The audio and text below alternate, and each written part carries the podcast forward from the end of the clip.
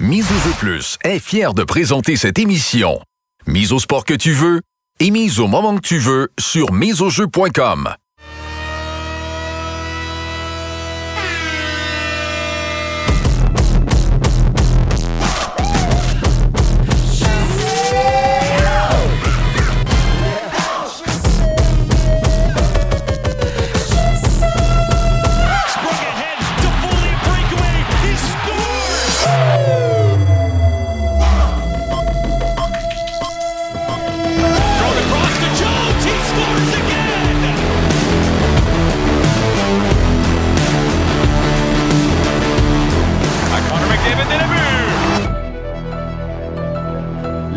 départ, le Colisée, Tony Marinaro, le show, Antoine Roussel et Éric Fichaud. Capital Hockey, Philippe Boucher. La mise en échec, Renaud Lavoie. Le syndicat des gardiens, Pat Lalime. Le Canadien reçoit les Canes ce soir, Marc-André Perrault sur place. Le champ de bataille, Irish Jeff Jeffrey. La dose, Jean-Philippe Bertrand. Et en entrevue, les frères Kalen et Ethan Gauthier, cousins de Julien Gauthier.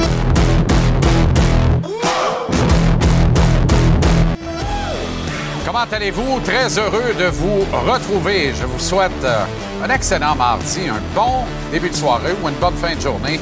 C'est selon. Bienvenue à JC. C'était au fond le secret le moins bien gardé au Québec depuis quelques jours maintenant. Mario Cecchini est nommé officiellement commissaire de la Ligue de hockey junior majeur du Québec. Il succède à Gilles Courteau, démissionnaire au cours du week-end. Gilles qui aura occupé cette fonction de premier magistrat au fond du hockey amateur québécois pendant 37 ans. Évidemment, en raison euh, des dossiers qui occupent Mario Cecchini actuellement, vous n'êtes pas sans savoir qu'il est président par intérim des Alouettes de Montréal et qu'il doit procéder à la vente et au transfert de l'équipe de la Ligue vers un nouvel actionnaire de contrôle. Eh bien, euh, Mario Cecchini ne commentera pas pour le moment sa nomination au poste de commissaire du circuit qui portera désormais son nom. Il sera en poste dans le Q à compter du 8 mai prochain. Et d'ici là, il va continuer de veiller à une transition paisible, non sans heurte, mais relativement paisible, chez les Alouettes de Montréal. De ce côté-là, d'ailleurs, tout semble indiquer qu'on s'achemine vers un dénouement et une acquisition euh, qui pourrait être une première propriété francophone pour les Alouettes depuis quand même le vénérable Léo d'Endurant. Ça date un peu, là. Euh, je reviens sur la nomination de Mario dans la Ligue de hockey junior majeur du Québec. Elle a fait unanimité. Elle est euh, réglée, cette nomination, depuis la fin de la semaine dernière, depuis avant le fameux tweet incendiaire du premier ministre Legault, qui a été la dernière goutte qui aura fait, au fond, déborder le vase de la famille, du clan serré, de la famille immédiate de Gilles Courteau. Cette goutte qui euh, lui a fait dire Je pars, arrangez-vous avec vos affaires, je prends mes clics, mes claques, m'en vais en Floride me reposer, je n'ai bien besoin, chacre mon camp. À la satisfaction de son épouse et de ses deux enfants. Alors, euh, Mario Cecchini est l'un des huit candidats qui a été rencontré pour le poste, candidat slash candidate. Est-ce qu'on en saura plus long de ce côté? Certainement, pourquoi pas. Processus limpide, je pense que c'est la moindre des choses. On ne commencera pas à niaiser le haut et le bas du corps. Euh, vous avez rencontré huit candidats, candidates. Combien d'hommes, combien de femmes? Euh, sans voir le classement final. On comprend que le choix s'est imposé de lui-même puisque Mario Cecchini était le premier choix de l'ensemble des décideurs. Il a fait, je le rappelle, unanimité. Alors, c'est un peu euh, différent de ce que m'a raconté l'actionnaire de contrôle des cataractes de Shawinigan, Roger Lavergne, dans une entrevue à BPM Sport à l'émission Premier Compteur ce matin, alors qu'il disait qu'une annonce était imminente, mais pouvait prendre encore quelques semaines, puisque trois candidats demeuraient euh, sur euh, la ligne pour obtenir le poste. Alors, revérification faite, je reconfirme des informations que je vous avais données euh, plus tôt cette semaine, voire dimanche, via mon fil Twitter. Gilles Courteau a fait unanimité parmi les huit candidats slash candidates rencontrés. Voilà. Il sera en poste le 8 mai prochain. Je lui souhaite bonne chance. Être. euh, euh, J'ai dit Gilles Courteau, c'est Mario Cecchini, bien sûr. Et ça va être dur hein, de plus dire le circuit Courteau. Ça se peut bien qu'on continue de dire le circuit Courteau pour un an, juste pour le fun. Le circuit Courteau, dont le commissaire est Mario Cecchini. Je dis ça, je dis rien. Est-ce qu'on va déboulonner d'ailleurs Gilles Courteau au point de renommer le trophée Gilles Courteau Coupe du Président, comme ça a été le cas pendant de nombreuses années, emblème de la suprématie dans le circuit junior majeur québécois? C'est à voir. Tout ça ne semble pas complètement tassé. Est-ce que Gilles Courteau fera entorse à son repos en Floride pour revenir faire face à un barrage de, questions en commission parlementaire à Québec? Il y a fort à parier que non à moins qu'on l'y contraigne légalement, ce qui, je pense, est impossible en vertu de la Constitution, de la façon dont c'est fait et construit. Faudra voir, faudra voir. Est-ce que le DPCP se mêlera de déterrer les, euh, ossements du passé? Euh, est-ce qu'on va ouvrir cette boîte de Pandore? Est-ce qu'on va permettre l'instauration d'un nouveau recours collectif initié par un jeune avocat québécois? Certains y réfléchissent, me souffle-t-on à l'oreille. Euh, et le cas échéant, est-ce que des langues se délieront? Parce que plusieurs l'ont fait. Encore il y a quelques minutes à peine, je discutais avec un ex-joueur du circuit qui est arrivé à 16 ans et qui euh, euh, m'a fait un superbe partage sous le couvert de l'anonymat. Les gens parlent et se confient, mais ne veulent pas le faire publiquement, tous pour des raisons qui les concernent. Et je répète que je respecte ça. Mais après ça, est-ce qu'on peut penser instituer un recours collectif, le mener à bon port, puis penser que ça va vraiment ébranler les colonnes du temple, changer les choses? Permettez-moi d'en douter un brin. D'en douter un brin. Voyez les frères Gauthier euh, au bas de l'écran du Phoenix de Sherbrooke, qui est tout feu tout flamme, le Phoenix, là, soit dit en passant. Ça y va au bouchon, là. C'est pas chic, là. C'est l'enfer. Grosse victoire contre les, les remparts de Patrick, d'ailleurs, le week-end dernier, au Palais des Sports, Léandre Drolet à Sherbrooke. Les frères Gauthier, en direct du Centre Bell, en entrevue pour terminer l'émission avec nous euh, ce soir. Manque pas ça. Fin de la parenthèse sur Mario Cecchini. C'est un marketeur. C'est un gars de relations publiques. C'est un gars de marketing. C'est un vendeur à l'origine qui est devenu un haut dirigeant dans les sphères des groupes médiatiques au Québec. Il a travaillé partout au Canada d'ailleurs, euh, lorsqu'il dirigeait Chorus Québec, mais qu'il siégeait sur les comités euh, exécutifs pan-canadiens de cette entreprise prospère du domaine des télécommunications et de la radiodiffusion. Autrement dit, il a le casting que recherchait le bureau des gouverneurs de la Ligue de hockey junior majeur du Québec. Parce que eux, quand ils s'assoient ensemble, ils se regardent et ils se disent secteur hockey, tout va bien. Ça va bien de ce côté-là.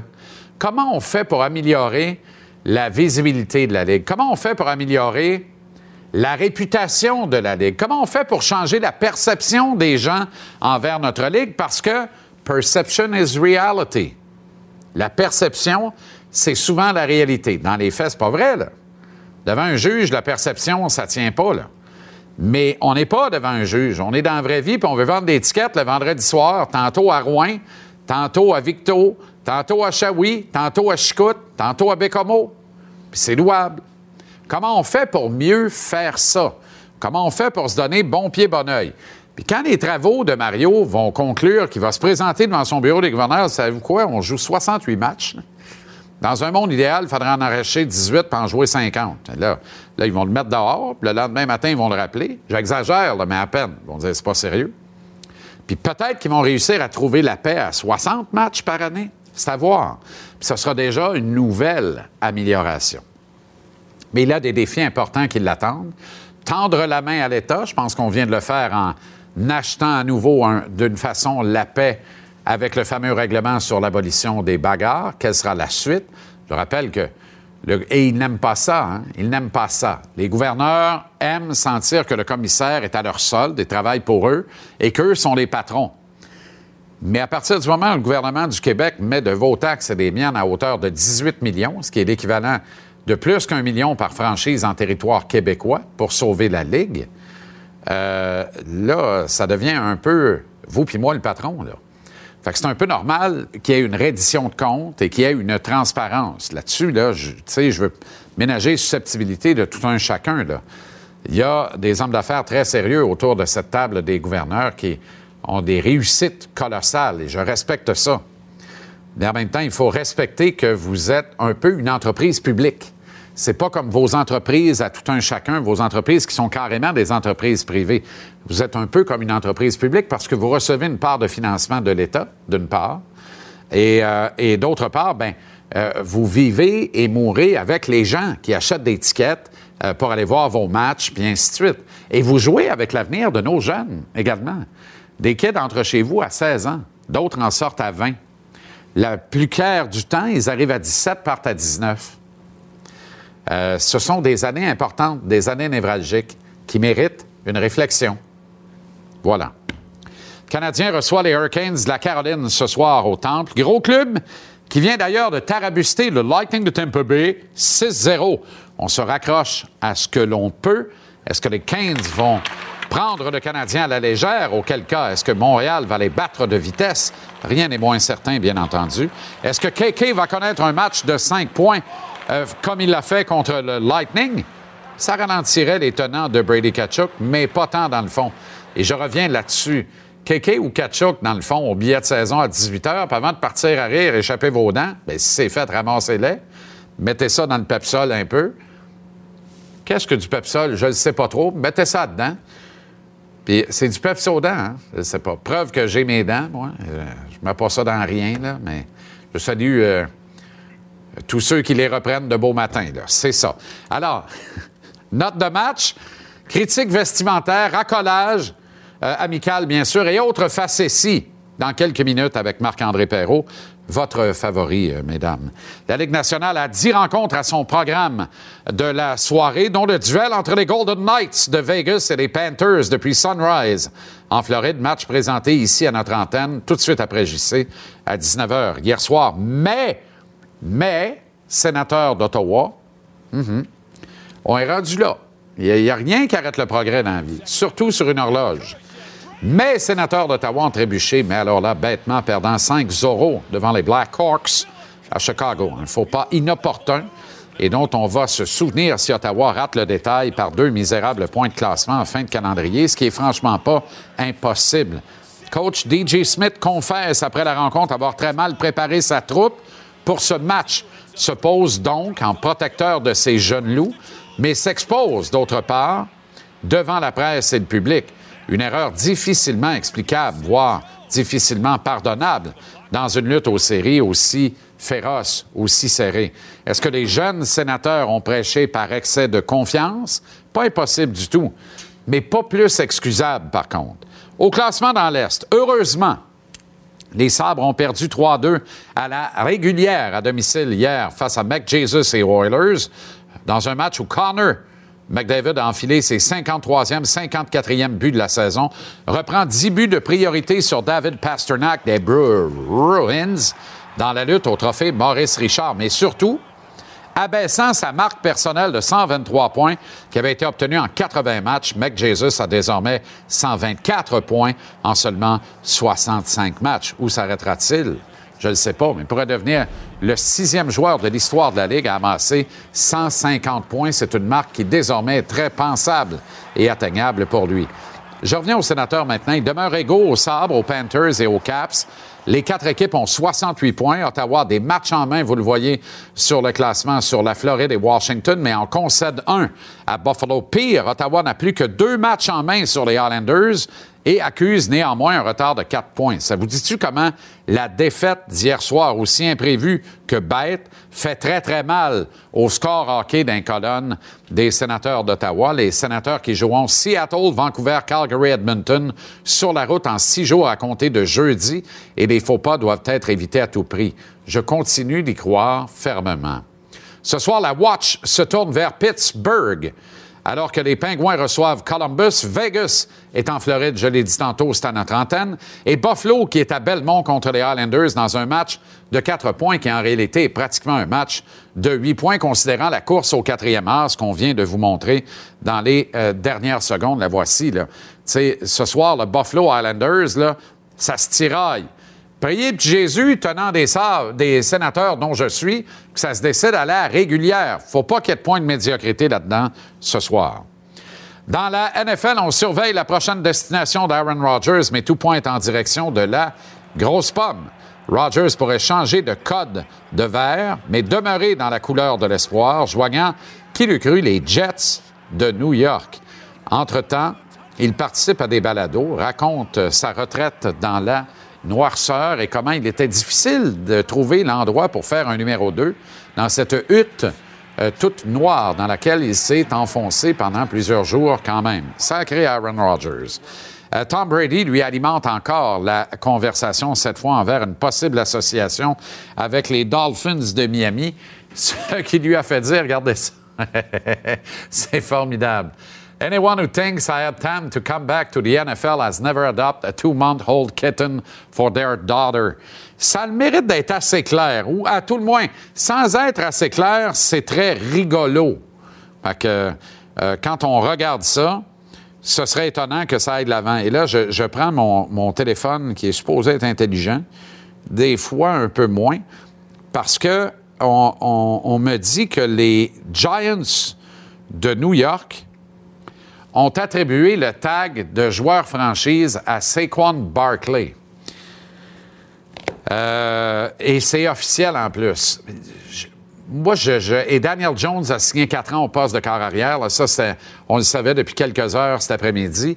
Mais le tag de joueur franchise à Saquon Barkley, il me semblait que ça allait pas pire, les géants. Comment ça marche, votre maudite patente? Je comprends rien. Allons retrouver Marc-André Perrault, qui est au temple pour le match de ce soir entre le Canadien et KK Les Canes. Comment ça va, Mapper? Ça va super bien. Je pensais que tu m'avais oublié.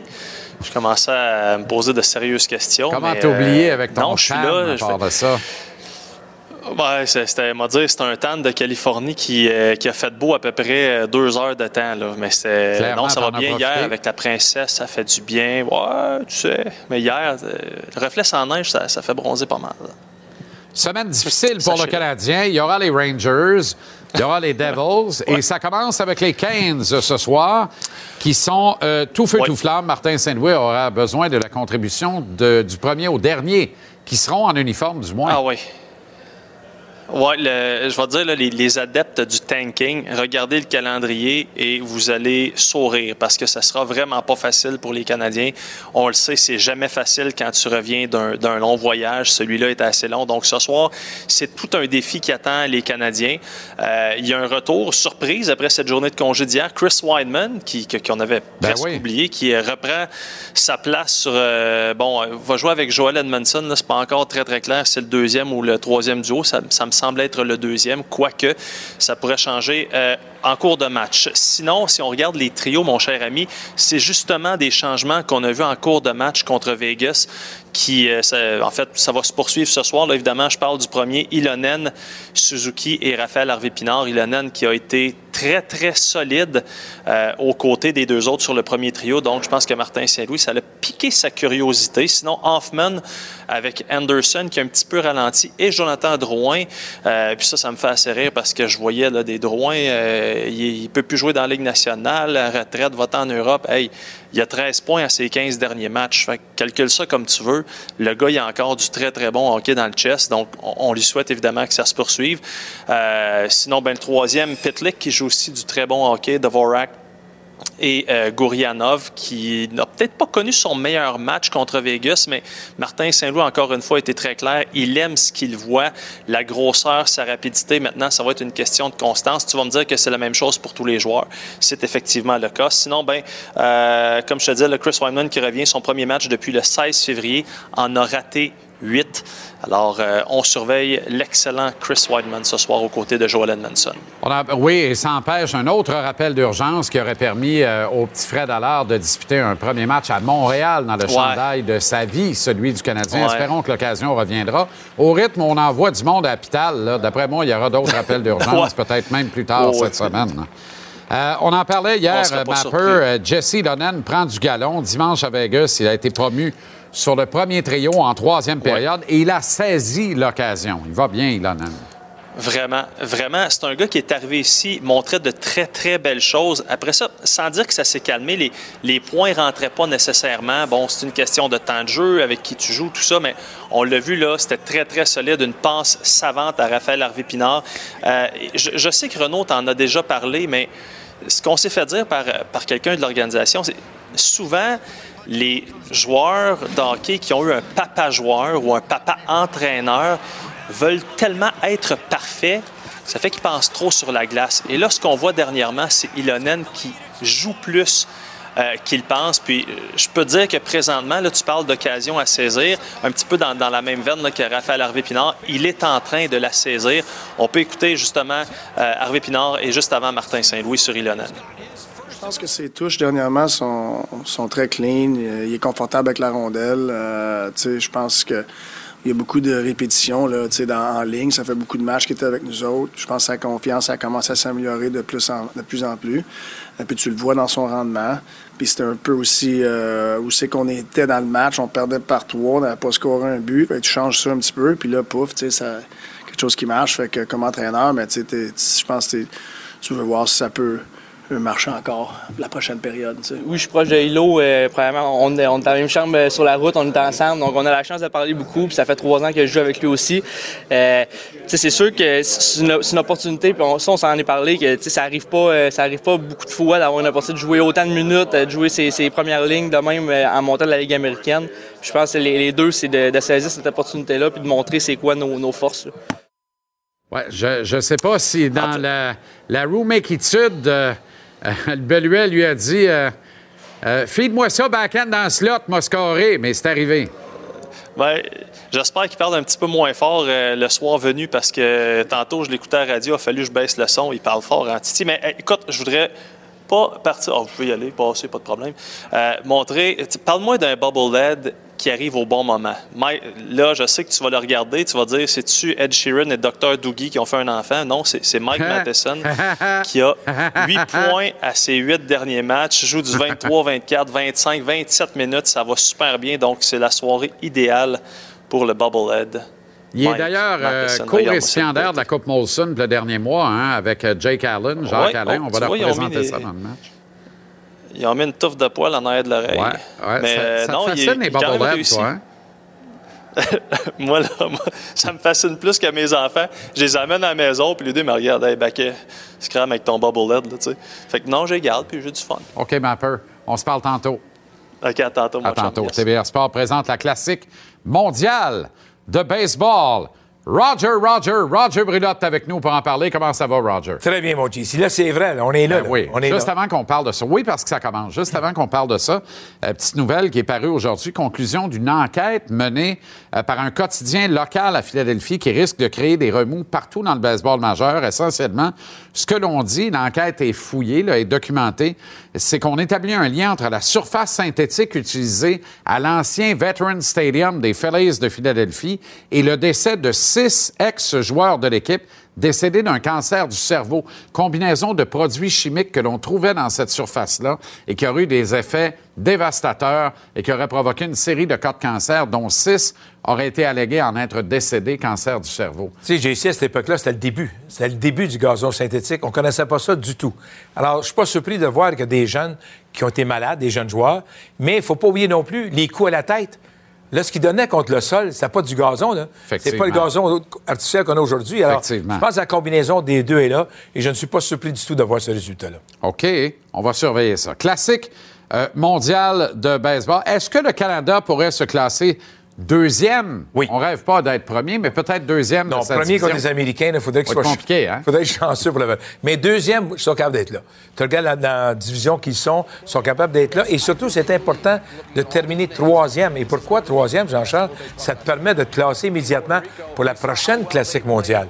Si tu finis au quatrième rang, tu dois revenir encore dans une, une série de matchs pour tenter de te classer. C'est ça qui est tellement, tellement important. Roger, euh, et là, ça commence quand? Premier match du Canada, là? Mais euh, on commence, nous autres, dans deux jours au Canada. À soir, ça commence officiellement. Mais nous autres, demain matin, 6h30. Oh là là! C'est- ça, c'est la différence d'avoir d'être plus vieux. C'est quoi? C'est Gilina qui est là demain matin. ben, demain matin, 6h30, on va pouvoir vous regarder. Ah, on vois? voit ça, là. C'est euh, euh, Panama contre euh, Taipei chinois demain à, à 6h. Après-demain, à 6h, la Chine contre le Japon.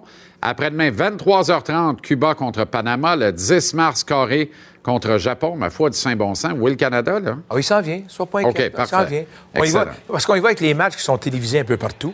puis on s'en va avec ça. Formidable. OK. Euh, cet été, tu vas travailler comme dans tes belles années sur le beat avec les Expos. 81 matchs des Blue Jays, 78 matchs baseball majeur, concours de court-circuit, classique des étoiles. Ça va revoler de tout bord, de tout côté. Série mondiale? Série mondiale. Ça va être une belle- c'est- disons que c'est une saison de fun à TVA Sport avec tout le baseball qu'on a là et surtout l'encouragement qui s'appelle les Blue Jays. Les Blue Jays qui ont une belle équipe, qui ont une chance d'être dans la course pour le meilleur deuxième et même le premier rang. Ça va être intéressant à voir ce qui va se passer là.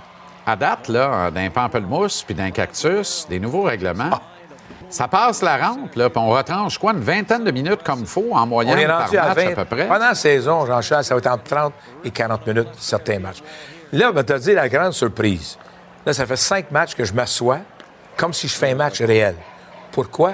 On n'a plus de temps. Comme analyste, je dois m'ajuster que le gars, il a 8 secondes à se préparer, puis l'autre, il reste 7 secondes pour le lancer. Ça, Alors- ça, ça Il veut plus dire... de puis il y a la- plus de tableau, là. Ah. Ça veut dire que la, la bouchée d'hot dog, c'est juste pendant les pauses, là. Même pas, ils sont tellement vite. Mais ça va être intéressant. Et qui s'est fait de gros changements? C'est les lanceurs. Scherzer a commencé, les vétérans. Ouais. C'est-à-dire, le gars, il a 8 secondes pour se placer, puis aussitôt qu'il est placé, le lanceur amorce son élan. Écoute, l'autre jour, le lanceur a retiré un frappeur sur trois prises en 20 secondes.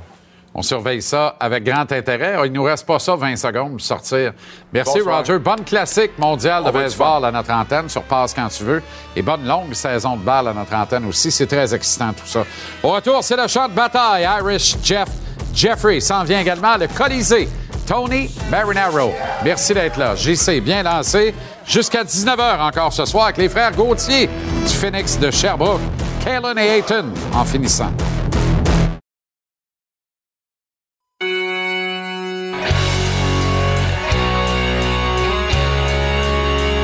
Jeffrey! Jeff Jeffrey! Comme un uppercut! Il vient nous parler de boxe, à chaque fois un knockout! C'est le temps du champ de bataille!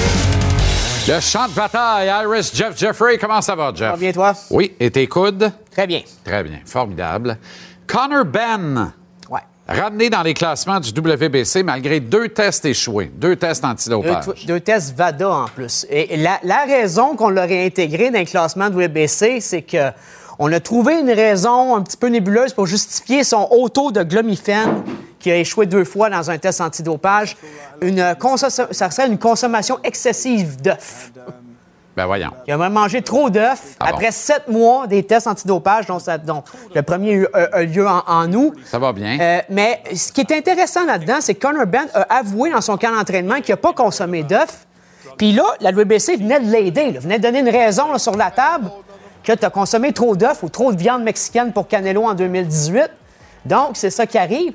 Mais Connor Ben dit à Pierre Morgan, dans une entrevue qui a eu lieu il y a quelques heures, non, j'ai pas mangé d'œufs durant mon camp d'entraînement. Ah bon? Donc, il me donnait une raison de me défendre, mais je la défais, la raison de La me défendre. Lui qui devait affronter Chris Eubank dans un combat dynastique le 8 octobre dernier. Lui, ce sont bien sûr dans les- ce, sont les fils des célèbres Chris Eubank, Ju- euh, euh, Simply the Best, et le Dark Destroyer Nigel Benn, un des meilleurs champions des super moyens. Les deux boxeur. Mais le WBC Ouais. se ridiculise beaucoup, là. Exactement. Ça commence à manquer pas mal de sérieux, la patente. Ben, ça, ça va plus loin que ça. c'est Euh, malheureux. euh, Conor Bend a, remis un- un- un- a fait un rapport de 270 pages qui le dis- disculpe, selon lui, selon ses avocats, mais il ne veut pas le remettre à la commission athlétique britannique pour pouvoir réintégrer sa licence. Lui, ce qu'il se dit, je vais aller boxer ailleurs. Mais Ah il bon? peut le faire. Le problème avec la boxe, il n'y a pas une fédération, il n'y a pas une, une Ben non, organisation pour punir tout le monde. Ça fait pas ici, ça va faire ailleurs. Exactement. Donc, c'est une occasion man- euh, man- manquée qui, qui- qui aurait pu décourager les autres boxeurs de se doper. Le 8 mars 2003, 20 ans jour pour jour. Demain, Corey Sanders ébranle le monde des lourds. Victoire par KO, deuxième round, contre celui que l'on croyait intouchable à l'époque, Vladimir Klitschko. Euh, et on voit les images. Et, ça, c'est un tout jeune Klitschko. Hein? Exactement, 26 ans. Uh, this chronic is for you, Marinick. I hope you're watching now. My friend, this is for, for your father, for your family. This is for you.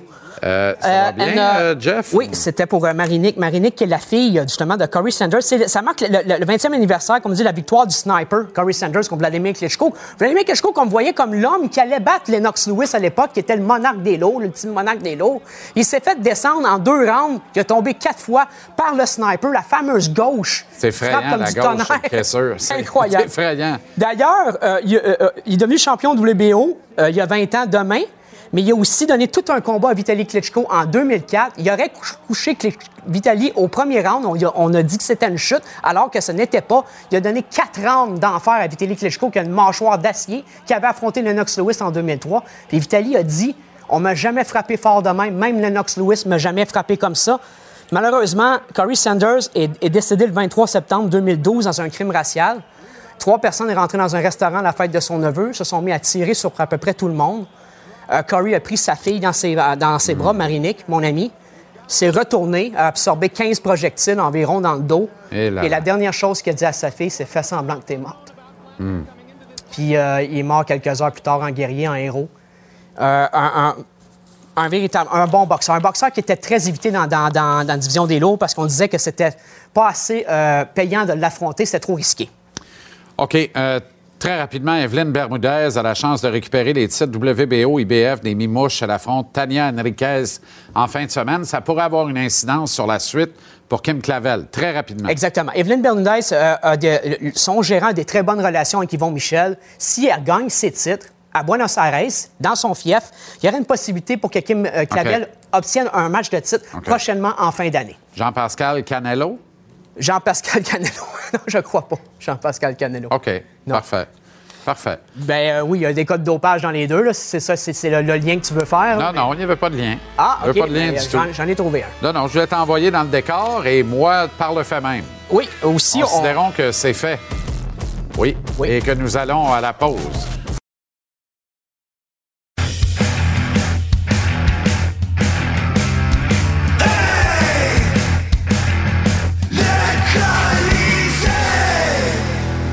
Avec Tony Marinaro. Tony, comment ça va? Très bien. C'est le retour de KK ce soir. Oui. Il arrive avec un vent de dos, match de 5 points contre le puissant Lightning de Tampa Ouais. Bay à la dernière occasion, dans un gain non équivoque de 6-0 des Canes. Oui. Euh, et il est sous contrat jusqu'à la fin des temps, en fait. Jusqu'à l'issue de la saison 29-30. Exact. Jusqu'à Et- l'âge de 30 ans. Parce Ouais. qu'aujourd'hui, il a 22 ans. Là. Ouais. Autre Et on- 7 ans, 30, 29, 30 ans. Ouais. Et on a un comparable. On sait, bon, comment tout ça est arrivé, ce contrat-là. là. C'est un contrat McMac, mais on pense aussi, on croit savoir, Oui. en fait, on sait, qu'il y a eu un peu de maraudage là-dedans. C'est-à-dire que dans, dans la fameuse offre hostile qui a été faite, l'offre qui a été faite à Yesperi Kotkaniemi, Oui. on savait que Kéké n'avait aucune intention, et je le répète, là, puis aller à la banque avec ça, n'avait aucune intention de demeurer la propriété du Canadien au-delà de euh, cette offre qui aurait pu être égalée par le Canadien. Voilà pourquoi Montréal Ouais. ne l'a pas fait et que Kéké est devenu Oui, la propriété des Hurricanes de la Caroline. C'est un geste de vengeance parce qu'on avait fait une offre hostile Oui. À Exact. euh, Sébastien Ao. C'est là où est-ce que je vois les parce que Ouais. quand toi, tu dis un peu de maraudage là-dedans, là, quand le Canadien a fait l'offre hostile à Sébastien Aho, Oui. il y a quelqu'un qui a glissé à l'oreille de Marc Bergevin comme quoi sais, si jamais tu lui donnes cette- cet argent-là matcher. haut, puis tu payes 75-80% peut-être en bonus tout de suite, là, Ils vont pas matcher. ils vont pas matcher parce que le propriétaire des Hurricanes n'a pas cet argent-là. Si je ne me trompe pas, dans le temps, Rick Dudley travaillait pour les, les, euh, les Hurricanes de Possible. Caroline. Peut-être. En tout cas, je m'en souviens pas s'il travaillait pour eux autres ou non. Mais en tout cas, quelqu'un euh, a dit ça, j'imagine, aux Canadiens. Et euh, Dundon, le propriétaire des Hurricanes, lui, il a matché parce qu'il il était, pas- il était fâché puis il n'a pas aimé. Puis comme tu as dit, en, en cas en geste de vengeance, il dit Ah oui, t'as fait ça. Puis une année plus tard, deux années plus tard, boum! Avec KK. Ils offrent 6,1 millions de dollars à Y- Jesperi Kakanyemi, que lui, sa meilleure saison était sa saison recrue avec le Canadien, 12 buts, 12 buts euh, 30 34 points, me semble. Ouais. Mais avant d'offrir ça à KK, c'est là où je te parle de maraudage. On avait obtenu l'assurance qu'on n'allait pas construire à partir de 6,1 pour une entente à long terme après, mais qu'on allait plutôt faire une entente à long terme, mais Ouais. à moins de dollars par année. Et ça, mise au parfum de ça, et là, dans l'inside baseball, à soir, c'est un moyen temps. Ouais. Mise au parfum de ça, le clan du Canadien, Marc Bergevin pour ne pas le nommer, a tenté d'obtenir un accord avec le clan Kotkaniemi en disant peu importe ce qu'il propose pour l'entente à long terme, on va matcher. Mais la réponse a été on le fera pas, on signera pas aussi longtemps que ça ici. Le kid n'est pas bien ici, il veut plus jouer ici, il veut partir. Ça a sonné de là, on l'a laissé partir, on connaît la suite. Mais là, les Hurricanes sont pognés avec un gars qui a virevolté, vivoté, devrais-je dire. Troisième, quatrième trio, centre, à l'aile. Un gars qui ne semble pas correspondre nécessairement à l'ADN de Rod Brindamour. Non. Et si on regarde Il un dire, tableau... faut dire que les Canadiens n'ont pas vraiment bien géré. Hein? Et Ben, écoute. ils il il- OK. Euh, qu'ils méritaient ou pas de jouer des matchs importants dans les séries, mais reste, le, le fait reste que lui, il se sentait humilié. Voilà. Le fait qu'il était le Oui, troisième choix overall. T'as raison. Puis là, euh, tu sais, il y a- y, Quinn Hughes qui joue à Vancouver, lui était septième, puis Brady Kachuk qui était quatrième, lui il joue à Ottawa, puis lui il joue pas ici. Ouais. Il était humilié, le kid. Oui. Mais en même temps, en même temps, moi, je reviens à Trevor Timmons et Ouais. à tout le processus qui a permis aux Canadiens de le repêcher. Au moment où tu as fait ça, il n'y avait pas de centre dans l'organisation. Philippe Dano Non. sortait d'une saison où il avait été blessé Ouais. plus souvent qu'autrement. Il n'avait pas joué un match sur deux cette saison-là. Il y avait une saison plus tiède en termes de production. Thomas Plecanet demeurait le premier centre de l'équipe. Était vieillissant, ses cols roulés étaient pleins de trous. Et après ça, tu tombais à Torrey Mitchell parce qu'Alex Galchenyuk et Jonathan Drouin, que tu voyais comme des joueurs de centre potentiels, te faisaient la démonstration claire qu'ils n'en étaient pas. Alors, il y avait un peu de panique. Le Canadien avait repêché Ryan Ouais. un an plus tôt en première ronde, mais on disait Ouais. son développement va être long. Alors, on prend au troisième total un joueur Mais de centre qui peut nous aider maintenant. Le problème dans tout ça, c'est que le Canadien nous avait toujours dit qu'eux autres voulaient repêcher le meilleur joueur disponible. Mais il y a plusieurs années qu'ils ne l'ont pas, pas fait. fait cette année. Dans l'année de Tenordi, ils ont repêché le gabarit. Le gros bonhomme. Dans l'année de McCarron, ils ont Le repêché gros bonhomme. le gabarit. Dans l'année de Galchenyuk, ils ont repêché le joueur de centre, donc par position. Ouais, mais non, parce mais que. Marc Bergevin voulait Morgan Riley, on entend Ouais. dire. Et l'année de Kotkaniemi, Trevor Timmons, en voulant aider son directeur général, que lui, il n'avait pas été en mesure d'aller chercher le joueur de centre, il est allé repêcher Kotkaniemi. En même temps. Mais là. tu peux pas faire ça. Les Pense- choses, c'était pas un bon non, mais- repêchage pour des joueurs de Mais centre. ferme tes yeux, ferme tes yeux, pense à l'ADN de Marc Bergevin, pense à l'ADN de la famille Kachuk et dis-moi que c'est pas un match naturel. C'est un match in heaven. Ces, ces deux ADN-là sont, Ouais. c'est un mariage parfait. Alors, il y a des forces occultes autour de la table et Trevor Timmons en menait large qui avait un penchant pour KK, pour Kotkaniemi, pensant régler tous les problèmes de, de la terre et de Faut- l'organisation Faut dire, faut à dire la là, que position Marc de doit approuver, là. Absolument. Il doit approuver. À, at the end of the day, à la fin de la journée, Il doit disait-il approuver. si bien. tu sais. Quand Trevor Timmons il a dit à Marc Bergevin, l'année de Cole Caulfield, là, moi, je dis Caulfield, qu'est-ce que tu en penses? Bergevin il a dit, oui, OK, on y va. Si Bergevin dit non, tu le- Mais attends une minute. Tu prends pas, là. Il a accepté, Mais Bergevin avait quand même beaucoup vu Cole Caulfield. Ouais, Tu ouais, je comprends. Il l'avait beaucoup vu. Alors, il était à même d'approuver ce choix-là. Rappelle-toi là, comment ça s'est passé. là. Lui, il était assommé que Caulfield soit encore disponible, Ouais. rendu au, au il l'avait- 16e il rang. l'avait amené souper la veille. Non, non, mais il était assommé pour vrai. Ils sont Ouais, allés en jogging sur la scène. Tout excité pour la Ouais, gang, n'en revenaient pas qu'ils sont encore libres sur la table. Pat Brisson l'a dit, pourquoi tu veux l'amener souper, là? Tu piques 15, là, tu sais. Ben non, mais c'est ça. chance, là. Ils étaient tous d'accord Ouais. avec cette sélection-là. Ça faisait unanimité. Mais ça, ça, ça, ça traîne par terre, tu te penches, tu le ramasses, tu passes à côté. Là, vraiment, tu mérites de perdre ta job. Dans le cas de Kotkaniemi, Ouais. c'est facile aujourd'hui. Puis moi-même, je me rends, je vais le faire au billet de saison dans une quinzaine de minutes. Dis-moi. Je me rends à tous les arguments. C'est un no-brainer. Ça a été une erreur épouvantable. Là, ce que représente Brady Kachuk pour la franchise, des-. Brady Kachuk est l'architecte qui va dessiner les plans du nouveau building au plan Le Breton à Ottawa. C'est aussi gros que ça Ouais. parce qu'il a donné de la respectabilité à l'organisation, respectabilité qu'elle avait perdue. Ouais. Il n'y a plus personne qui se moque des sénateurs d'Ottawa. Et tout le monde dit si l'Américain Kachuk a accepté de signer là pour le reste des temps, il y a peut-être de quoi qu'il a compris qu'on aurait intérêt à comprendre. Ouais. Et on veut désormais jouer pour les sénateurs d'Ottawa. C'est un game changer le que Canadien- quelqu'un n'aura jamais été à Montréal. Ils n'ont pas juste fait l'erreur de ne pas repêcher Brady Kachuk. Ils ont fait une deuxième erreur aussi. Laquelle? Ne pas signer Kotkaniemi par la suite. Aujourd'hui, ça, c'est une erreur, ça. Ouais. C'est-. Mais où serait Kotkaniemi dans la hiérarchie du Canadien aujourd'hui? Serait-il de la monnaie d'échange? Deuxième Serait-il- joueur de centre. Serait-il encore ici? Si tu mets Kirby Doc à droite, Ah! Est-ce que tu veux mettre Kirby Doc à droite? non, mais sinon, si Kotkaniemi, il est devenu un troisième joueur de troisième centre avec le Canadien, OK? Ouais. ouais. À 4,82 millions Ouais. pendant les prochains sept ans, Ouais. avec la masse qui va augmenter, c'est pas la fin du monde. Mais si plus, tu là. prends, euh, si tu gardes Kotkaniemi et tu le signes à long terme, est-ce que tu acceptes d'avaler le contrat de Sean Monahan? Parce que euh, si tu fais pas ça, tu perds un premier choix. Mais si Kotkaniemi est ici, tu t'en vas pas chercher, Sean Monahan. Ben voilà. Mais là, tu as le choix tu de perds un ronde. premier choix. Ouais, ouais, tu perds un choix de première ronde. Tu sais, il n'y a Oui, rien mais qui tu arrive viens pour de rien. perdre un joueur que tu as choisi troisième overall. Mais de toute façon. huit ans, là, ouais, tu l'as pas, là. Exact. Mais de toute façon, c'est Brady Kachuk. Mais c'est facile à dire cinq ans après. C'était ça mon point. Quand on se ramène à la situation du Canadien que je t'ai bien illustré, ça prenait un joueur de centre. On semblait pas pouvoir le régler en dehors du repêchage. On paniquait puis on choisit le centre. OK, donc on sait que les Canadiens ont fait une erreur, qu'ils n'ont pas choisi Brady Kachuk, puis ils ont choisi Kotkaniemi. Si le Canadien a fait une erreur en laissant partir Kotkaniemi, peut-être on va savoir, avec le choix de Monahan, qui le Canadien va repêcher. C'est peut-être à ce moment-là qu'on va avoir notre réponse. Euh, possiblement. Parce que pour l'instant, j'aime mieux Kotkaniemi à 22 ans pendant les prochains 7 ans à 4,82 Ah oui?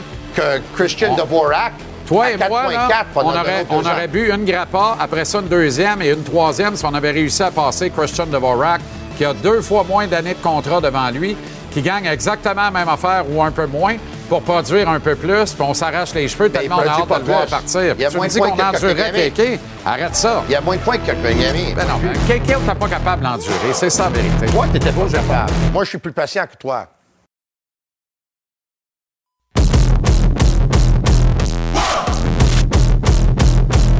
Pat Lalem est là au syndicat des gardiens de but. Comment ça va, Pat? Ça va toujours très bien. Il reste un quart de saison au Canadien. Comment tu vois l'utilisation de Jacques Alain et Sam Montembeau? Moi, j'aimerais ça du 1-1. J'aimerais ça. euh, ben, le, seul problème que j'ai avec le 1, c'est qu'il manque peut-être une petite compétition à l'interne, puis ça t'en prend toujours une. Mais j'aimerais ça que Samuel Montembeau ait un petit peu plus de départ. Je sais que c'est Jake Allen qui est le numéro 1. C'est lui, en principe, c'est du 2 pour 1 pour Jake Allen.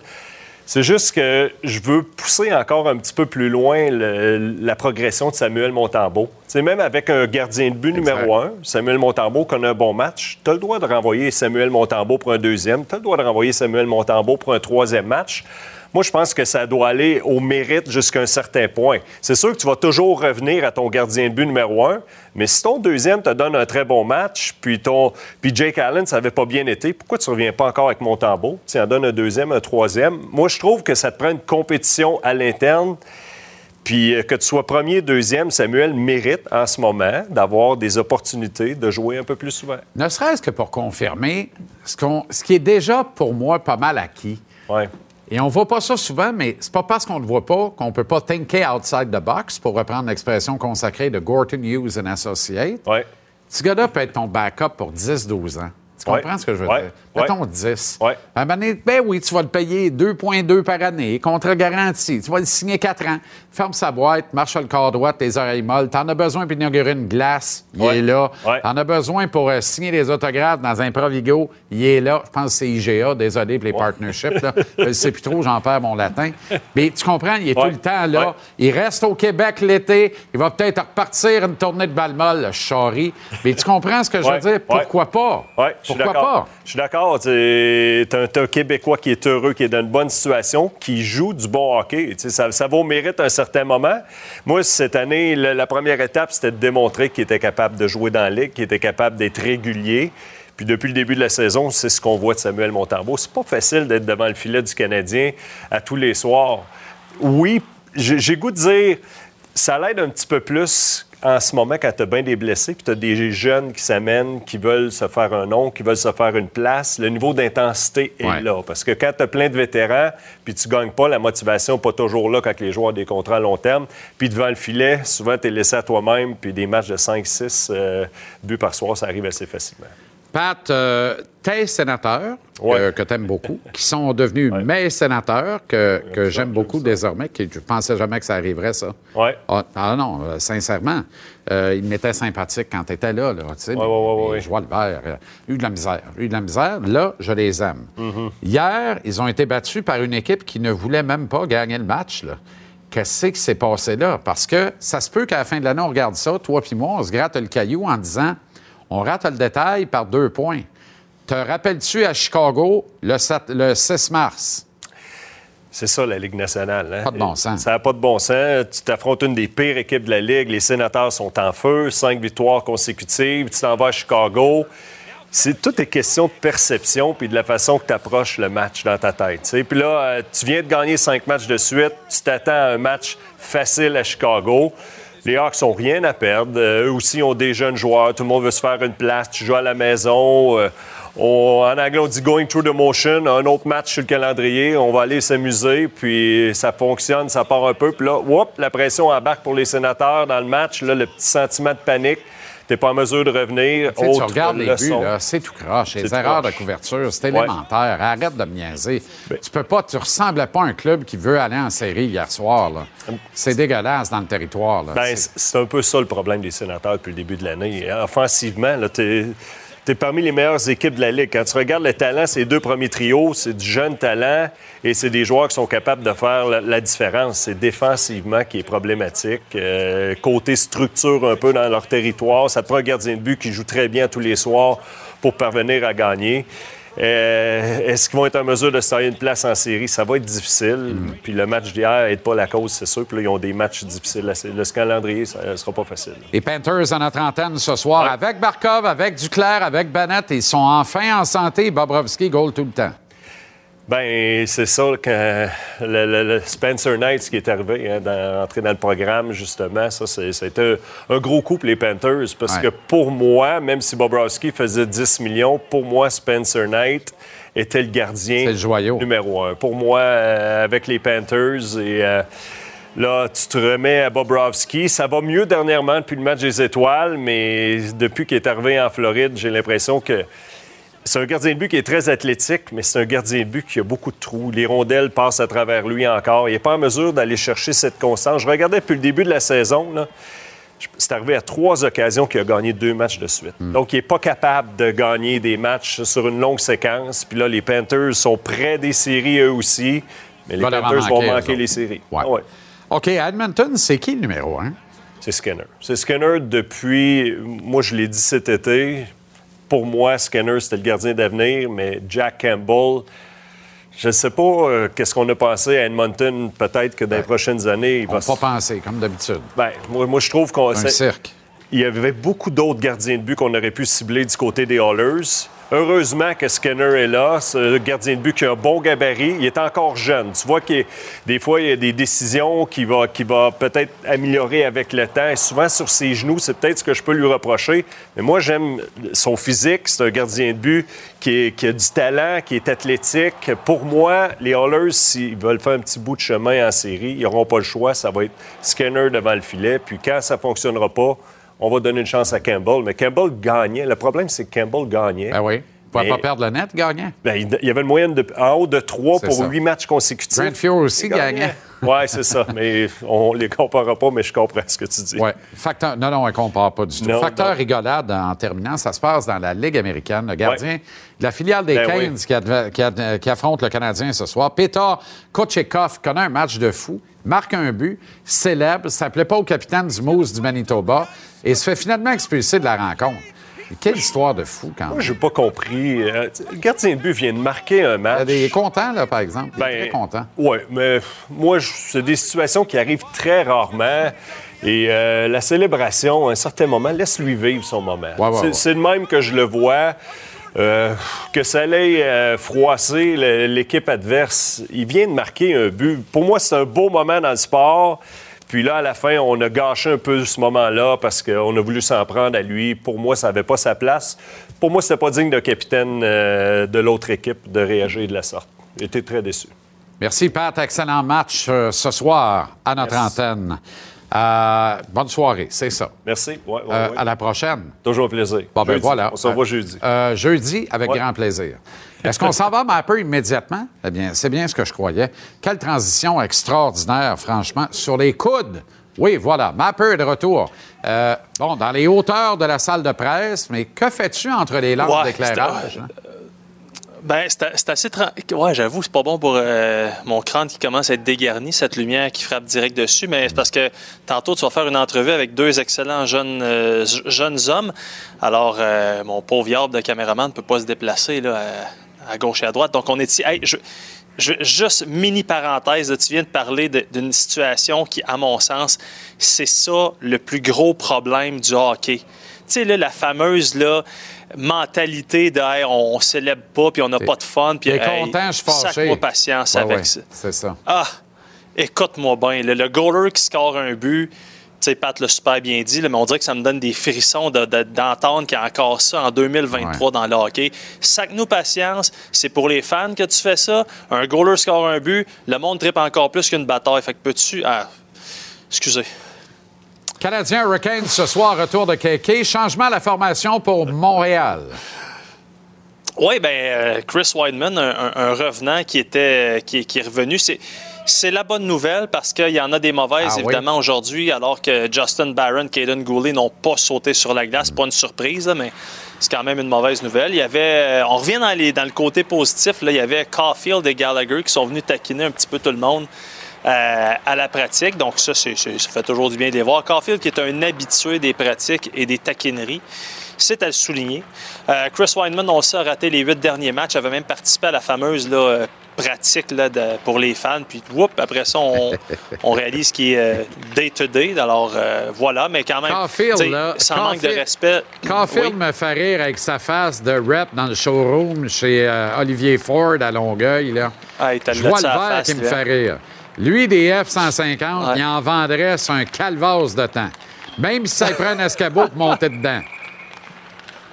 Ouais, euh, écoute, t'as le goût d'y faire un câlin. C'est pas fou. compliqué, là. Ca- Caulfield, il est toujours de bonne humeur, donc... euh, c'est- Mais les gars apprécient tellement ça, de, de le voir, puis qu'il vient au pratique, puis qu'il a l'air d'avoir du fun, malgré la, la situation qui est pas facile pour lui. Donc, euh, effectivement, de là le voir comme vendeur de char, euh, il n'y a qu'un pas à franchir. Cela dit, tu as sûrement déjà monté, euh, montré les trios. On est allé là, euh, pour la- poursuivre ce qu'on avait essayé du côté de Vegas.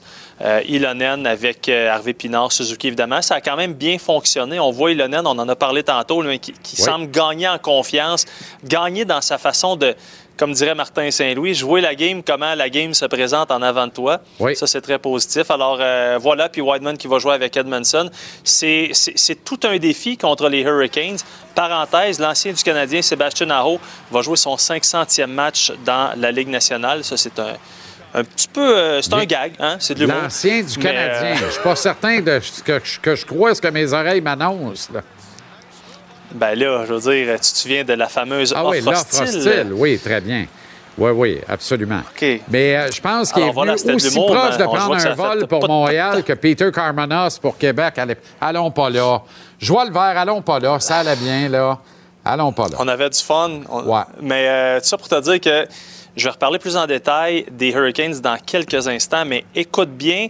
Ah. Excellente question de notre collègue et ami Frédéric Gay. Qu'est-ce que vous faites de mieux que les Hurricanes? C'est pas facile de trouver Eh, eh boy. un, un point positif là-dessus. Eh, boy. Écoute bien la, la- la réponse d'Harvey Pinard, très intéressant. Correct. En ce moment, on est dans une situation qu'on veut amener notre jeu au niveau de- des Hurricanes. Donc, euh, c'est sûr, je, je pense qu'au niveau de l'équipe de travail, on, on est une équipe qui travaille vraiment fort actuellement. Je pense qu'à ce niveau-là, il y a, peut-être pas beaucoup d'équipes dans, dans la Ligue qui travaillent au- aussi fort que nous autres. Puis je pense que c'est- c'est un point qu'il faut continuer à amener. là. Est-ce que Raphaël fait de la rosacée parce qu'il y avait les deux petites pommettes fragiles de Candy Fleur des Neiges, là?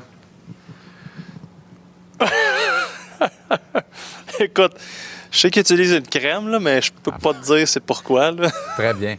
Euh, il a bien répondu. Il répond très bien. Euh, Ah ben, il répond fort aussi, faut, faut, euh, mais, Oui, euh, t'as constaté, non, c'est oui. comme la blague avec euh, dans, dans le vestiaire avec les collègues. Si, admettons, on est à l'autre bout du vestiaire, on fait une entrevue avec euh, Kirby Doc que t'as de la misère à entendre ou Gallagher, puis là, t'entends Harvey Pinard dans le fond, là, comme t'entends beaucoup plus Harvey Pinard qu'en tout cas, bref. Est-ce que Gallagher avait ça, encore son bottillon de plastique? Je n'ai pas pu le voir, Ah bon? mais je sais qu'en fin de semaine, il l'avait. Aujourd'hui, je ne l'ai pas vu, malheureusement, le pied, mais il l'avait. Euh, c'est long. C'est long dans le cas Ben de Gallagher, mais euh, je veux dire, euh, tu rendu là, ça change Moi, vraiment juste une chose, courte là? parenthèse. Là. Je le sais qu'on on n'a pas le choix. Il est apte à jouer. Il veut jouer. Il joue. Là. On ne peut pas faire un rappel d'urgence. C'est un gars en santé qui peut jouer. Donc, Wideman va jouer. Qu'est-ce que Wideman va faire de Ouais. plus ce soir qu'aurait fait euh, le jeune euh, euh, Allard euh, de Laval? Alors, ben, la réponse est simple. Rien de plus. Rien de ça. plus. Et c'est vraiment une situation contractuelle. Alors, il a, il a très bien fait. Bonne carte de visite. Puis ce que j'ai remarqué à Vegas, là, c'est à quel point. C'est normal. Puis il a pris la bonne décision. Faisait les jeux très simples. Ouais. Le jeu avec un pourcentage euh, de- d'erreurs très, très bas. Puis ça, c'est- vraiment euh, remarqué pour le, le staff d'entraîneur. Je veux juste revenir rapidement là, sur, Sur les les, les 15, Hurricanes qui vont très, très en bien. fait. Euh, ben, c'est vraiment à l'image de Brin d'Amour, c'est-à-dire une équipe travaillante, une équipe qui abandonne pas, une éthique de travail vraiment A1. Il y en a un qui est en train de, se mouler à ça, c'est KK qui a retrouvé ses repères. 14 points à ses 14 derniers matchs. Sais, tu peux pas être fort, tu peux pas être déçu de voir un kid réussir comme ça. KK, tu peux en penser ce que tu veux. C'est quand même le fun pour lui 14, à ses 14 derniers matchs. On va entendre Brin d'amour sur lui. Et je pense qu'on a aussi Jordan Stahl nous parler du côté comique de KK dans le vestiaire.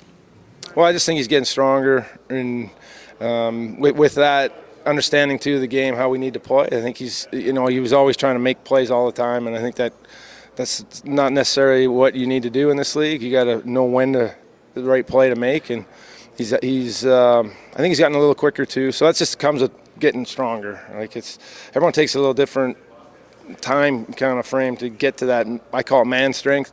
Uh, he's not quite there yet, but he, he'll get there. Uh, he's got that smirk. He's got that same smirk, and I think everyone sees it, everyone knows it, and it's like he's always up to something. But um, you know, quietly, he's just a good kid that um, you know just enjoying himself. Euh, peut dire en affaire, s'il est encore là, puis Brindamour aussi, dans 10 ans, Brindamour va tenir exactement le même discours.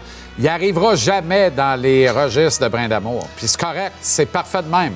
Ça me rassure, moi, quelque On prend quatre chocs. Ah, ben, hey, je vais en parler au billet de saison au retour, d'ailleurs. Kéké revient à Montréal. Personne s'était ennuyé. Ça excite personne. Ah, Ben non. ah, À part toi, tu t'ennuies de- d'un poteau de téléphone. on est tout le monde. J'aime tout le monde. J'aime tout le monde. Qu'est-ce que tu veux que je fasse Excellente demain? euh, Oui, c'est ça. Salut tout le monde. Bye. Oui. La dernière fois que je l'ai vu, euh, il menaçait de former un couple avec une couleuvre debout dans un escabeau en descendant de côte. Billet de saison et le show au retour.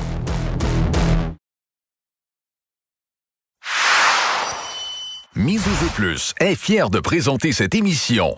Mise au sport que tu veux et mise au moment que tu veux sur miseaujeu.com.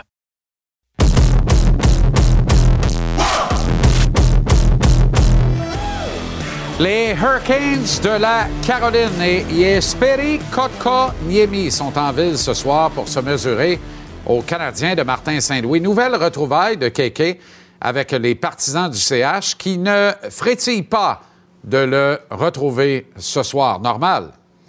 Il ne les a pas marqués du tout. Kéké n'a disputé que 171 des 298 matchs de sa carrière dans l'uniforme du Canadien. N'a marqué que 22 buts, ajoutant 40 petites passes pour 62 points en 171 matchs. C'est peu. En Caroline, il a inscrit 24 buts, ajouté 35 passes, 59 points en 127 matchs, mais au moins un point par match grâce à une récolte de 5 dans la dernière rencontre au cours des 14 derniers matchs. C'est pas beaucoup mieux en Caroline, mais il n'a pas là-bas l'attention médiatique qu'il avait ici.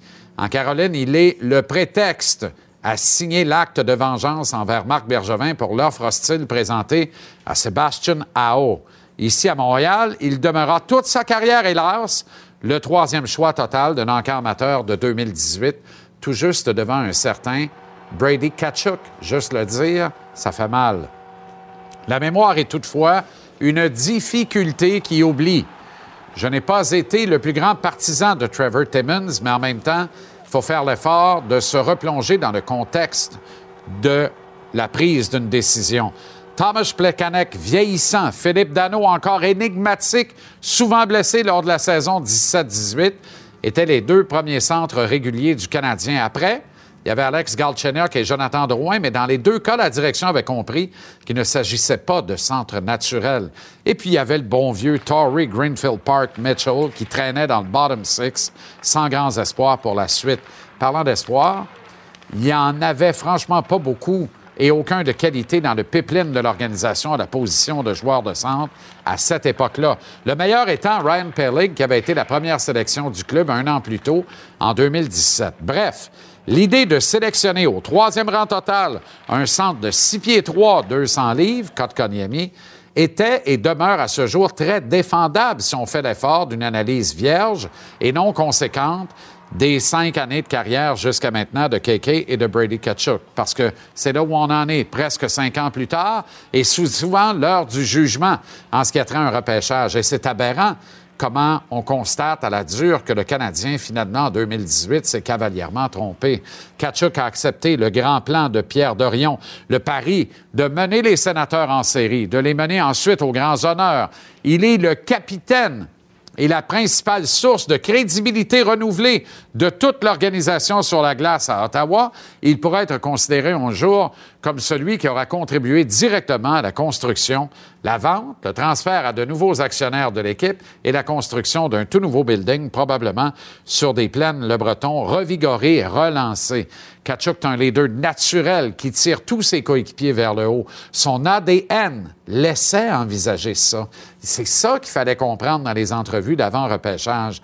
La tradition familiale chez les Kachuk existait. Il y a un historique sur lequel tu devais te baser et t'inspirer. Son père Keith et son grand frère Matthew, déjà bien installés dans le show en juin 2018. Quand je pense aux Kachuk et à Marc Bergevin, je vois le lait puis l'aéro. Je vois Tigus puis Timous. Je vois moi puis Marinaro. Je vois les Fabulous Rougeau Brothers. Bref, je vois un match in heaven. Que s'est-il donc passé à la grande table de décision du Canadien? Je pense qu'il y a à peu près juste Marc Bergevin puis Trevor Timmons qui le savent. Mais avec une moyenne de 0,40 points par match à peine pour Kotkaniemi et 0,75 points par match pour Ketchuk jusqu'ici dans leur carrière, en ajoutant l'impact réel sur leur équipe respective, force est d'admettre à nouveau que ce jour de juin 2018 n'en déplaise à son besoin criant au centre, le Canadien s'est royalement trompé.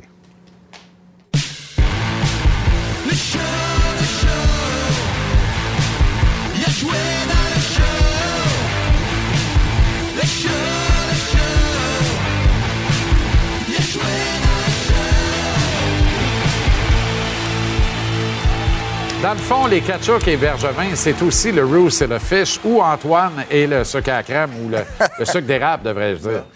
Le sucre à la crème ne doit pas haïr ça. Non, c'est fait. Bébé, t'as sucre, toi. Ah, ça fait. Ça. Euh, ça va? Ça va très bien. Clark Kent? Yes, Où sont euh, tes lunettes? Là, Les ont oubliées dans la boîte téléphonique? Exactement. En refermant la porte, je les ai cassés. Décision qui a encore un lourd impact aujourd'hui sur l'organisation du Canadien, mais tu sais, on pourrait faire les, purs gérants d'estrade, dire Ah ah, ça n'a pas de bon sens, comment est-ce qu'on s'est trompé. Mais dans le contexte de l'époque, c'est important de le rappeler, Plekanec vieillissait, vieillissait, il ralentissait à vue d'œil. On n'était pas certain de ce qu'allait devenir Philippe Dano encore. Euh, écoulait tu sais, son contrat, c'était pas clair la situation. Il venait d'être blessé, n'avait pas joué un match sur deux cette saison-là, n'avait pas obtenu beaucoup de points dans cette saison-là. Et on avait Torrey Mitchell, puis on avait Galchenyuk et Drouin qu'on était allé chercher pas longtemps avant pour Sergachev. On avait constaté dans les deux cas que ce n'étaient pas des joueurs de centre. Comment tu passes à côté d'un centre de 6 pieds 3 rempli de promesses, qui aurait probablement été le choix des sénateurs au quatrième rang si le Canadien avait pris Kachuk troisième? C'est sûr, quand tu remets en contexte, c'est facile à dire, mais en même temps, la réalité, c'est que Marc Bergevin serait probablement directeur général du Canadien à l'heure où on se parle s'il avait choisi Ketchup. Moi, je pense que Marc n'aurait pas perdu son emploi. Intéressant. Ouais, je suis à peu près sûr de ça. Euh, ça lui a coûté son job, éventuellement. Pas l'unique raison, mais certainement la raison principale, je crois. Euh, et ça revient à toujours, tu sais, le, le- le fameux, euh, le fameux cliché de repêcher le meilleur joueur et non tes besoins, parce que tes besoins peuvent changer rapidement. Euh, des fois, tu as besoin d'un joueur de centre, il peut arriver un- une signature de joueur autonome qui change complètement ce que tu avais comme plan. Euh, on l'a vu à travers la Ligue nationale. Mais pour moi, c'est inacceptable. Je veux dire, que tu l'as mentionné, l'attitude du joueur. Un- Des gars comme Ketchuk, ça court pas les rues. Là. Puis je pense qu'à un moment donné, tu dois être en mesure de lire ça parce qu'on est fort sur l'analyse du joueur, mais tu as aussi le tempérament. Puis il se passerait pas pour Regarde-les là, sur la photo. Il est-tu il est-tu costaud pareil? Là? Il a 17 ans. C'est ça un joueur de hockey. Non, il est costaud. C'est, je pense, que ben, c'est comme tu disais, là, le joueur de centre, c'est ça qui les a séduits. là. Il voulait, il voulait un joueur de centre, un grand joueur de centre qui avait. Il est beau à voir aller, qui, est pareil. là. Il, se dépl- il patine bien, il est bon avec la rondelle. Si tu le regardes dans une pratique, tu peux tomber en amour. Là. Ah ouais. Euh, Ouais. Quand je regarde Kachuk patiner, quand je le regarde, me- il est bon. C'est moins élégant, C'est moins élégant. là. C'est ça. Des fois, là, tu tombes dans. Est-ce que c'est trop beau, mais au final, tu veux l'efficacité. Mais est-ce qu'il n'y a pas là toute la nuance aussi de repêcher soit le meilleur joueur disponible ou soit le meilleur à la position où tu as un besoin criant? Et ça, c'est une question de philosophie. Puis le même gars peut avoir une philosophie différente d'un repêchage à un autre. Il y a des no-brainers à un moment donné. Pas besoin de centre. Non, non, non, Mais je vois le vert, il y a un tel, je le prends. Pas besoin de défenseur. McCarr, il est là, tu le prends. Tu le prends. C'est sûr. Quoique, il y en a- trois qui ont passé dessus Exactement. dans ce Mais, si tu regardes tous les, euh, les drafts, il y a des erreurs à chaque draft aussi. là. tout le monde. Tout le monde fait des On drafts. dirait que le meilleur pick, c'est 4. On dirait que quand tu piques 4, c'est là que tu fais bullseye. J'espère que le Canadien va piquer 4 en juin. Dry Saddle, il a été 3, me semble. Non, mais t'as pas, t'as pas tort. C'était Quatre? trois, je pense. d'années successives, c'était Tachuk, Makar. Bourne Byram, puis après ça, euh. Raymond. Et Macar, c'est un 4. Oui, mais il était avant. OK. Mais, mais c'est. Avant ou après? Ben, moi, j'ai fait dix- 2018, 2019, 2020. OK. Macar, ça doit être Oui, 2017. oui, oui, c'est vrai. 2017. 2017, pardon. Ça, ça veut dire que le capitaine présentement, c'est pas Suzuki, là. Le capitaine, c'est Ketchup. Ça, c'est sûr. Je l'aime bien, Nick, là. Puis Nick, c'est- je te dis pas que c'est pas un bon capitaine. Hmm. Mais si, si Ketchup joue pour le Canadien, c'est garanti que c'est Ketchup le, le capitaine. Garanti. Hmm. J'aime ces affirmations à soir. Hein? Sans C'est Ouais, là, là, c'est une deuxième bombe, littéralement, en quelques minutes à peine. Vraiment. euh, Pas pire, hein? Il est chaud. Non, non, mais je suis pas certain de celle-là, mais c'est intéressant. Fait que toi, en il y a beaucoup de dynamique. T'as mieux que Suzuki comme capitaine? Ça, t'as rien à me dire? Ce n'est pas ce que je dis. Moi, je ne suis pas le Canadien. Mais est-ce que le Canadien n'aurait pas préféré Suzuki à Kachuk? Je ne sais pas. C'est dur à dire. Kachuk est un extraordinaire capitaine. C'est pas le même type de capitaine. C'est pas la même affaire. Non. Pas en tout, pas en tout, Pas en du tout. tout. Pas en tout. Mais je pense que je pense que l'avoir repêché, euh, tu ça dépend toujours le genre d'équipe que tu vas avoir, mais d'habitude, ton équipe va représenter un peu le style de ton capitaine. C'est ce que tu vas avoir. Moi, Ouais. je pense que un ou l'autre, c'est pas un mauvais choix. Ouais. Tu me demandes à moi, personnellement, aimé mieux- j'aimerais mieux Kachuk comme capitaine. C'est sûr. Si Kotkaniemi était encore un membre du Canadien, il serait où dans la hiérarchie de l'équipe? Il jouerait Ben probablement là, Kirby Dack. Là, c'est dur à Peut-être dire. que tu ne serais pas allé chercher Kirby Dack non plus. En fait, il y a plein de, soir, il y a plein de dominos qui deux, tombent. Ce soir, il sera au centre de la 2, derrière Ouais. Derrière, derrière Kéké, derrière, Derrière Suzuki. Suzuki. Mais mettons que tout le monde est en santé. là. D'abord, si tout le monde est en santé et Kéké est là, est-ce que Ma- est-ce qu'on prend Monahan et son contrat?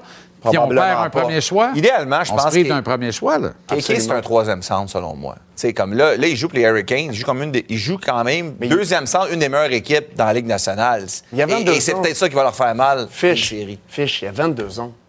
Il faut pas être trop être rapide là, quand tu juges un gars de 22 ans. Moi, j'ai j'ai rentré dans la Ligue nationale à 23 ans. Il y a plein de joueurs qui rentrent un petit peu plus tard. C'est Puis je me compare pas, mais je fais juste dire que des fois, un peu plus de temps, ça, ça, fait, euh, ça, fait, ça, fait, ça fait la job. Est-ce que tu sous-tends que dans cinq ans, on dira peut-être.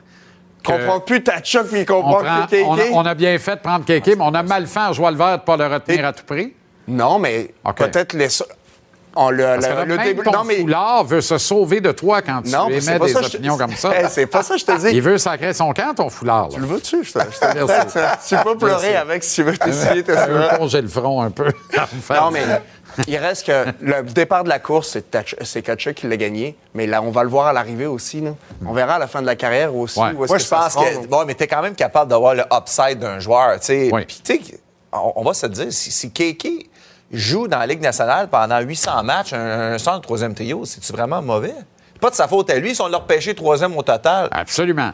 Moi, je pense qu'il peut avoir une très belle carrière. C'était peut-être un gars de 50 points sur une base régulière pendant Absolument. 10-12 ans. Absolument. Il n'y a pas personne qui va dire que c'est un flop succès, KK, là. là. Regardez l'an qu'il y avait d'autres gars meilleurs que lui au moment qu'il était repêché. C'est juste ça qu'on va dire. Et il faut, faut se rappeler que c'était pas un grand encamp. Non. Comme en 2012, quand on avait le troisième choix puis que c'est devenu Alex Galchenyuk. Comme en 2021, on a jugé sévèrement le règne Bergevin-Timmons pour la sélection de Galchenyuk, également la sélection de Keke. Qu'est-ce qu'on va dire dans cinq ans de la première sélection du règne Gorton Hughes, Juraj Slavkovski, alors que Simon Nemeth se profile comme un joyau extraordinaire, choisi tout juste derrière par les Devils. Et attention à Carter Gauthier, qui pourrait redonner beaucoup de noblesse aux Flyers de Philadelphie, qui a été le cinquième choix total de cet encamp. Qu'est-ce qu'on va dire dans cinq ans de Slavkovski? Ben, c'est une bonne question. euh, Ce qu'on va dire, tu veux savoir ce qu'on va dire? Ah ouais, donc? Est-ce qu'on a bien géré son développement? C'est ça qu'on va dire. C'est, c'est et c'est moi, ça c'est la première question que je me pose quand je pense à ce gars-là. Je pense que ça a été bâclé cette année, sincèrement. Le marquis. T'as des questions là-dessus? Puis, euh, non, mais je me, je me questionne, est-ce qu'on avait vraiment besoin de le garder dans une saison où... euh, Tu parles de Slavkovski? Oui. Est-ce que tu avais vraiment besoin de le garder? Ou il aurait pu commencer, envoyer au championnat mondial junior. Après ça, il aurait pu peut-être redescendre ailleurs, euh, dans, les, dans des rangs juniors, ou aller en, euh, je sais pas, aller en Europe. Est-ce que tu mais dis- continuer à jouer contre des professionnels dans une ligue intéressante, mais pas nécessairement dans la Ligue Ça nationale. veut dire que tu peux, on peut prendre ce qu'on fait, on, on fait présentement avec Slavkovski, puis on peut ramener en arrière avec Keke. Si on n'avait pas gardé Keke dès la première année, est-ce qu'il, aurait, est-ce qu'il aurait été meilleur par la suite? Troisième choix total, on n'avait pas le choix de le garder. Comme Slav. T'as toujours le choix. toujours le choix, toujours le choix. Moi, je Et pense que ça l'aurait toujours le choix, sauf quand tu ouvres le grand livre du hockey. Puis le grand livre du hockey, là, Non, tous les gars de hockey l'ouvrent tout je- le Je temps. suis pas d'accord. Ça prend juste un dirigeant qui dise non, nous, c'est comme ça, c'est de la façon dont on fait. Peux-tu m'en même- nommer- ne serait-ce qu'un? Byfield? Byfield. T'as fait ça? Fais, Byfield. fais juste regarder le développement des joueurs. à-. Ouais. Bon choix. Bon choix. Ça n'a pas trop marché à date, par exemple, mais, Mais bon ça- choix. ça commence, Pense par aux, exemple. Pense aux Zellerberg, au Datsuk, à Détroit. Ah, ben là, Est-ce- Détroit. Ouais, mais là, Détroit, Dé- non, non, OK, non, Détroit, prends, prends n'importe quelle autre équipe sauf Détroit. C'est pas ce OK, que j'ai on va dit. te nommer une autre équipe, n'importe quelle autre équipe. foulard. Ce n'est pas ce que j'ai dit. Donne-moi mon foulard, maudit. Ah, ben ouais. C'est mon voyage. Bon, vous pouvez quitter, là. Ah, C'est terminé. On, on va aller souper, on a faim. Bonne soirée, bonne salut, nuit. Merci infiniment. Jean-Philippe Bertrand, Renaud Lavoie, Philippe Boucher, c'est ce qui vous attend au retour. Et une entrevue avec les frères Ethan et Kalen Gauthier du Phoenix de Sherbrooke qui bleu- brûle toutes les glaces du Q. On termine l'entrevue avec les deux frères.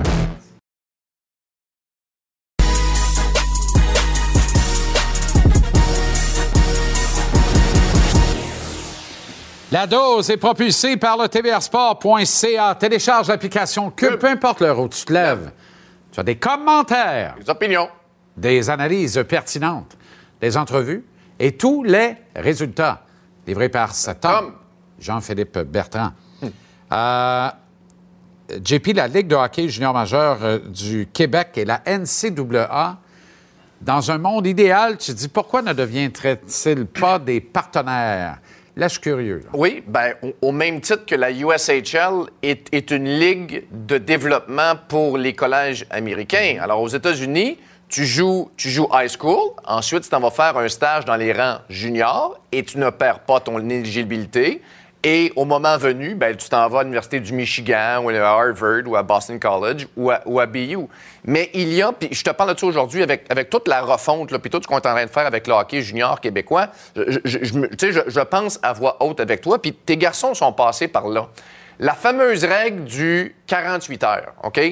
Dans la Ligue de hockey junior majeur du Québec. Si J'ai pas le règlement officiel, là, mais je pense que si, si tu fais deux pratiques où tu joues un match hors concours avec une équipe de la Ligue de hockey junior majeur du Québec, tu perds ton éligibilité à jouer dans les collèges américains.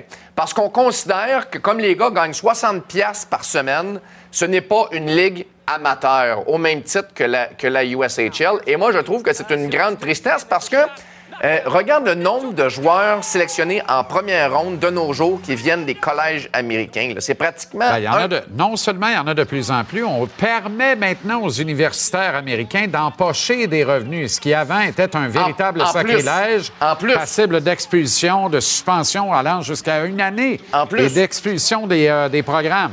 C'est plus le cas, là. Et l'une des grandes tristesses, c'est que, c'est que les, les, euh, les gars de chez nous qui sortent euh, des rangs euh, euh, Midget 3 et compagnie sont, sont forcés de faire un choix très rapidement là, à l'âge de Beaucoup 16 trop ans. rapidement. Euh, il faut que tu choisisses à 16 ans, je m'en vas-tu à Bécomo faire, faire je sais pas moi, euh, 200 000, euh, 200 000 kilomètres cette année ou je m'en vais à Boston College. Puis si ça marche pas au hockey, ben au moins j'aurai un diplôme en poche. Alors moi, je pense... Mais JP, ce règlement-là Ouais. euh, est complètement caduque et absurde. C'est Ben, passéiste. Ben, c'est ce que je pense. c'est vieux. On est Ben, tellement ailleurs. Bon, ben, do- donc, tu me rejoins sur mon point. Moi, je pense, je pense qu'on devrait tisser des liens avec la NCAA et on se dit, gars, si le problème, c'est le 60$, piastres, là, nos joueurs sont en famille de pension, là, on va laisser faire le 60$ piastres Ben par ouais. semaine Ben ouais. pour être sûr qu'ils conservent leur statut de joueur amateur. Ben. Puis le gars qui est bien talentueux, là, joue 16-17 ans à Val d'Or, OK? S'il est assez bon pour aller jouer à Michigan à 18, ben il ira. Puis s'il est pas assez bon, ben il va rester dans la Ligue de hockey à 18, puis à 19, puis tu comprends là, évidemment, on veut éviter le guidounage Ben. entre un, un bord de la frontière ou l'autre bord de la frontière. Oui. Fondamentalement, ça se défend, ça. Mais l'autre affaire, et il faut y voir, mais c'est tant mieux, il y a de moins en moins de full scholarship qui s'accordent à des joueurs québécois, des joueurs étrangers. Ouais. Parce que le pipeline américain Et de, est, ma- rendu, et de mieux en mieux. et de mieux en mieux Ouais. est rendu assez fort pour générer des effectifs en quantité suffisante. Alors, on dit souvent des jeunes Québécois, oui, mais on ne donnera pas le full scholarship. On va donner une bourse, mais pas une bourse Ouais. complète, parce qu'on on en a d'autres. On va prendre un gars de chez nous avant de te prendre toi, pour X, Y, Z raison. Et ça, ça, ça rejaillit Aussi. positivement sur le junior canadien, sauf que c'est pas la faute du junior canadien. Au contraire, c'est le junior canadien qui bénéficie d'un développement en vitesse plus accélérée, d'un meilleur développement du hockey américain. Mais, mais moi, je pense que, que le, le circuit junior canadien ne devrait pas être en compétition avec les rangs collégiaux Et américains. Ben, ben, c'est ça, présentement. Oui. Ça devrait être complémentaire. Mais tu alors- te sers du circuit canadien pour peut-être obtenir une bourse. Puis si t'es pas assez bon pour aller jouer à Michigan, ben, tu resteras dans la ligue, Ouais. dans la ligue junior canadienne. Mais bonne chance pour faire un deal avec eux autres. Ah, ben, je sais. Ils sont arrivés, Je puis on sais. est le parent pauvre. Mais gratte-toi le nombril, puis règle la mousse que tu as dans ton propre nombril, par exemple.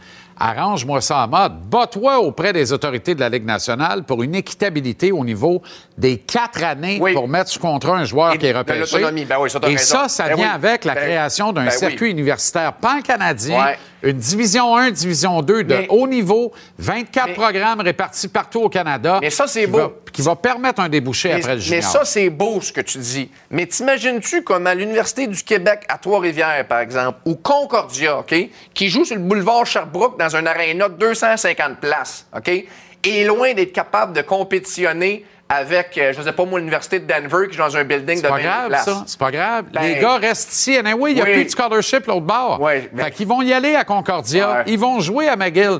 Puis si le programme est bon, puis ça force à jouer dans un building plus grand avec du monde dedans, Ouais. ça va attirer des foules, ça va être intéressant. Puis à 4 ans, pour te mettre ce contrat, le kid que tu drafts à Ouais. 17, là, ça se peut qu'à 20, 21, il passe universitaire. Tu comprends? Ben, Au lieu de jouer écoute- junior majeur, puis d'aller jouer après ça dans East Coast, dans la Ligue américaine ou en Mais Europe. c'est- c'est beau. C'est beau l'idée du, du On en circuit perd trop. universitaire canadien. Tu as raison, mais on est à des milles à la ronde. Tu sais, les installations NCAA là, sont, sont parfois plus belles que ce- celles dans la Ligue nationale de hockey. Ben, D'ailleurs, ils accueillent des équipes de la Ligue Oh, nationale dans certains marchés. D'ailleurs, qui dans certains marchés. La dose, merci. Salut.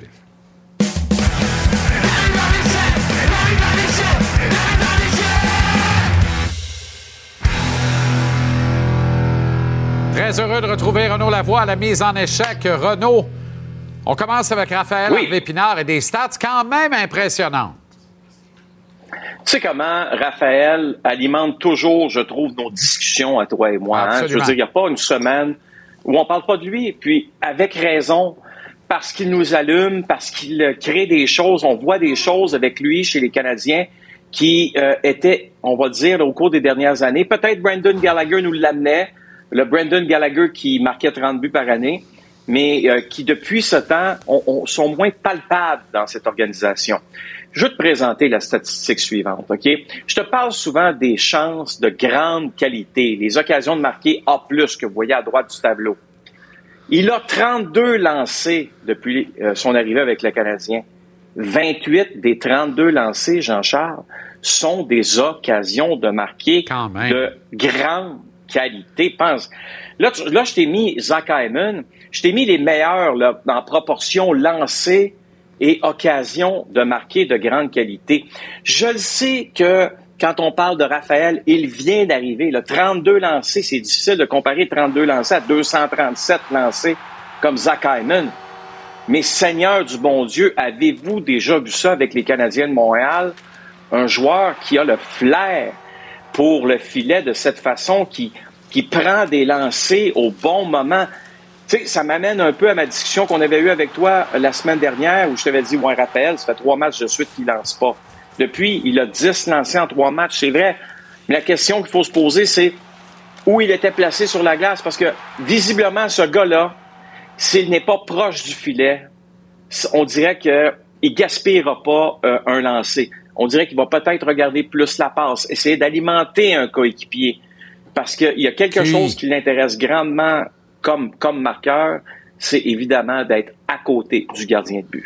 QI, l'intelligence au jeu, sentir ce qui se passe. Je ne sais pas si on peut ramener le, le Voilà. tableau, euh, Stéphane, mais en termes de pourcentage, c'est pour ça qu'il mérite respect, qu'il mérite qu'on valide l'échantillonnage. Parce que, en termes de pourcentage, ça veut dire que 87,5 du temps, quand il lance, c'est une occasion A+. 87,5% Là, mon épicerie en folie est loin, là, fait que je suis pas capable de te faire le pourcentage des quatre autres dans le tableau.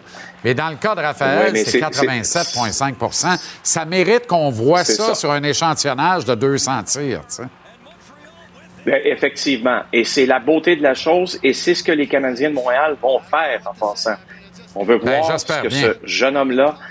Ben oui. Qu'est-ce qu'il est capable? Non, parce que là, sa présence d'ici la fin de la saison avec les Canadiens, il n'y a aucun doute. Oui, il va jouer en séries éliminatoires avec le Rocket de Laval et c'est bien ainsi qu'il poursuive sur cette lancée, qu'il poursuive sur cette belle saison pour aider le Rocket un peu plus tard. Mais l'an prochain, on va le revoir et là, je pense qu'il va être sous la loupe, euh, qu'on va, on va lui donner toutes les occasions. Encore une fois, donne-nous ton 200 lancé, ton 200. Ben, je sais pas s'il va se rendre à 200, mais au moins 150 à 200 lancés. Puis à partir de ce moment-là, regardons la qualité de ces occasions. Regardons ce qu'il donne à cette équipe-là. Euh, je peux te dire que les, les- les dirigeants de l'équipe, les entraîneurs l'aiment énormément. Une autre statistique qui prouve comme ça, là, je veux dire, quand, quand Martin Saint-Louis voit cette statistique-là, je suis convaincu qu'il se dit Wow, c'est rare qu'on voit ça. C'est rare qu'on Ben voit un, un jeune joueur être capable d'être aussi dangereux autour d'un filet. Et si on pousse le raisonnement euh, mathématique un peu plus loin, quand il lance et que c'est un tir dangereux, une fois sur quatre, il marque. Euh, ça aussi, ça fou. doit être un des bons ratios de la Ligue nationale. Alors, Ben, c'est à 25 On s'en était parlé, hein, qui est à peu près à 25 Exact. dans son Là, ratio. à un moment ce qui est donné, très là, bon. Ce qui est très bon. je vois le Ben vert. oui, à un moment donné, comme tu dis.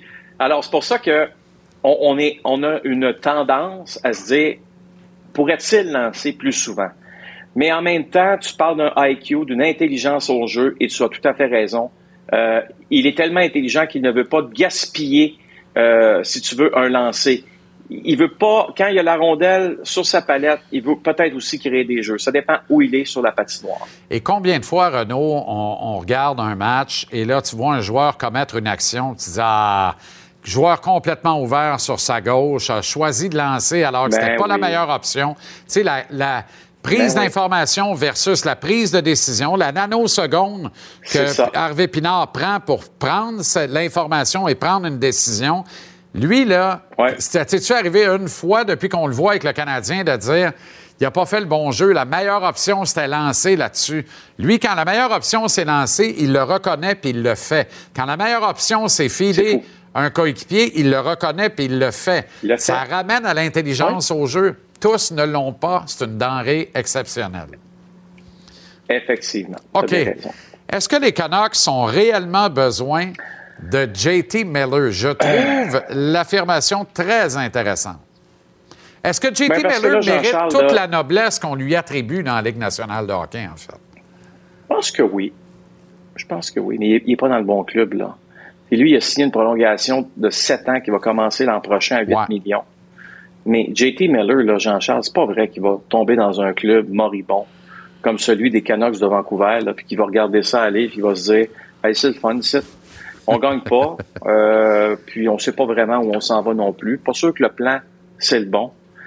Euh, tu sais, JT Miller, c'est un gars là, qui est capable de te ramasser un point par match, euh, qui l'a fait et qui le fait d'une certaine façon. C'est un gars qui est capable aussi de jeter les gants, comme on l'a vu hier soir dans la superbe victoire, pour souligner des Canucks qui ont dépassé les Canadiens de Montréal au, classement, évidemment. Tu sais, lui, il, il, euh, ne prend pas les demi-mesures. En passant, c'est le fun de regarder ces images-là. On sait jamais, peut-être qu'un jour, ça va être interdit de présenter ça, des bagarres à la télévision, mais ça, c'est un autre dossier. C'est un dossier tout à fait québécois. Mais, mais au-delà, au-delà de tout ça, juste pour revenir à JT Miller, euh, moi, là, je regarde les Pingouins de Pittsburgh. Si tu me dis que les Pingouins de Pittsburgh n'ont pas besoin de JT Miller, on a un méchant problème. Parce que là, les Pingouins, là, c'est bien, bien, bien, bien cute, là, mais ils n'ont pas assez de gars hargneux, euh, méchants, euh, qui, qui, qui est drop les mitaines, que ça leur dérange pas, puis qui vont te ramasser des points. Ils- Ron Extall a fait sa job, on va lui donner. Il a essayé d'aller le chercher, mais j'ai l'impression qu'il est trop tôt. Mais cet été, date limite, pas date limite, repêchage, là, Jean-Charles, là, JT Miller, je suis sûr, sûr, sûr, sûr, sûr qu'il y a plusieurs équipes qui vont Ah courir ouais. après. Ben oui. Mais que restera-t-il à Vancouver? Bout de science. Me dire de quoi? J'ai rarement C'est vu- leur problème, Ah Jean-Charles. ben oui, puis c'en est tout un. Me dire de quoi? C'en est tout un. Oui, monsieur. Est-ce que les bons patrons règnent là-bas? Hmm. Pas certain de ça. Ou le bon grand patron règne là-bas? Pas certain de ça. Voilà. Et ça va souvent Voilà. comme c'est mené Voilà. hein, à la tête de la pyramide. Là. Pour regarder qui est, l'actionnaire de contrôle dit. de l'équipe. Excellente soirée euh, sous le sunlight des tropiques, mon cher Renaud. Et à demain. Salut.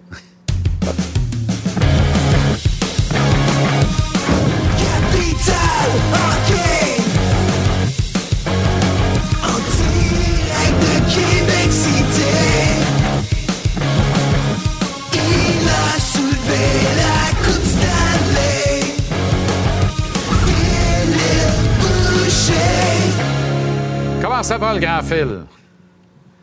Très bien, merci, toi? Ça s'invente pas, il est 18-43. C'était ça, ton numéro, dans le Ah, ben, Colin. Comment ça se fait que t'es Ben ramassé avec un numéro pas rapport à Laval, dans le junior, dans le temps? Je comprends rien là-dedans. J'ai eu 28, j'ai eu 71, j'ai eu 28 à Laval, les deux, deux, les échanges élastiques. Là, moi, 71 dans la première année, ça n'a pas très bien été. 28, on a gagné la Coupe. Fait que ça, ça m'allait un petit peu mieux. Parfait. Mike Matheson, co-récipiendaire avec Jacques Alain de la Coupe Molson pour le mois de février. Et David Savard, première paire de défenseurs du Canadien euh, ce soir. Puis c'est pas gênant. Non. Ben, on a parlé en long et en large de Savard. Je pense que son rôle dans l'équipe de grand frère fait une bonne job. Mais moi, j'aime ça de voir ce que Mike Madison fait. Puis si on regarde, là, je pense qu'on a un tableau qui présente ses 8-9 dernières games. Pratiquement un point par match. Puis moi, ce que j'aime, c'est 24 minutes, 24 minutes de qualité présentement. Il est capable de faire la différence offensivement. Défensivement, il va très bien. Il va très bien. On peut voir son plus et moins. Puis quand on a une jeune défensive, oui, tu as besoin de grands frères. Savard peut représenter ça. Madison semble avoir un bon leadership aussi de ce côté-là.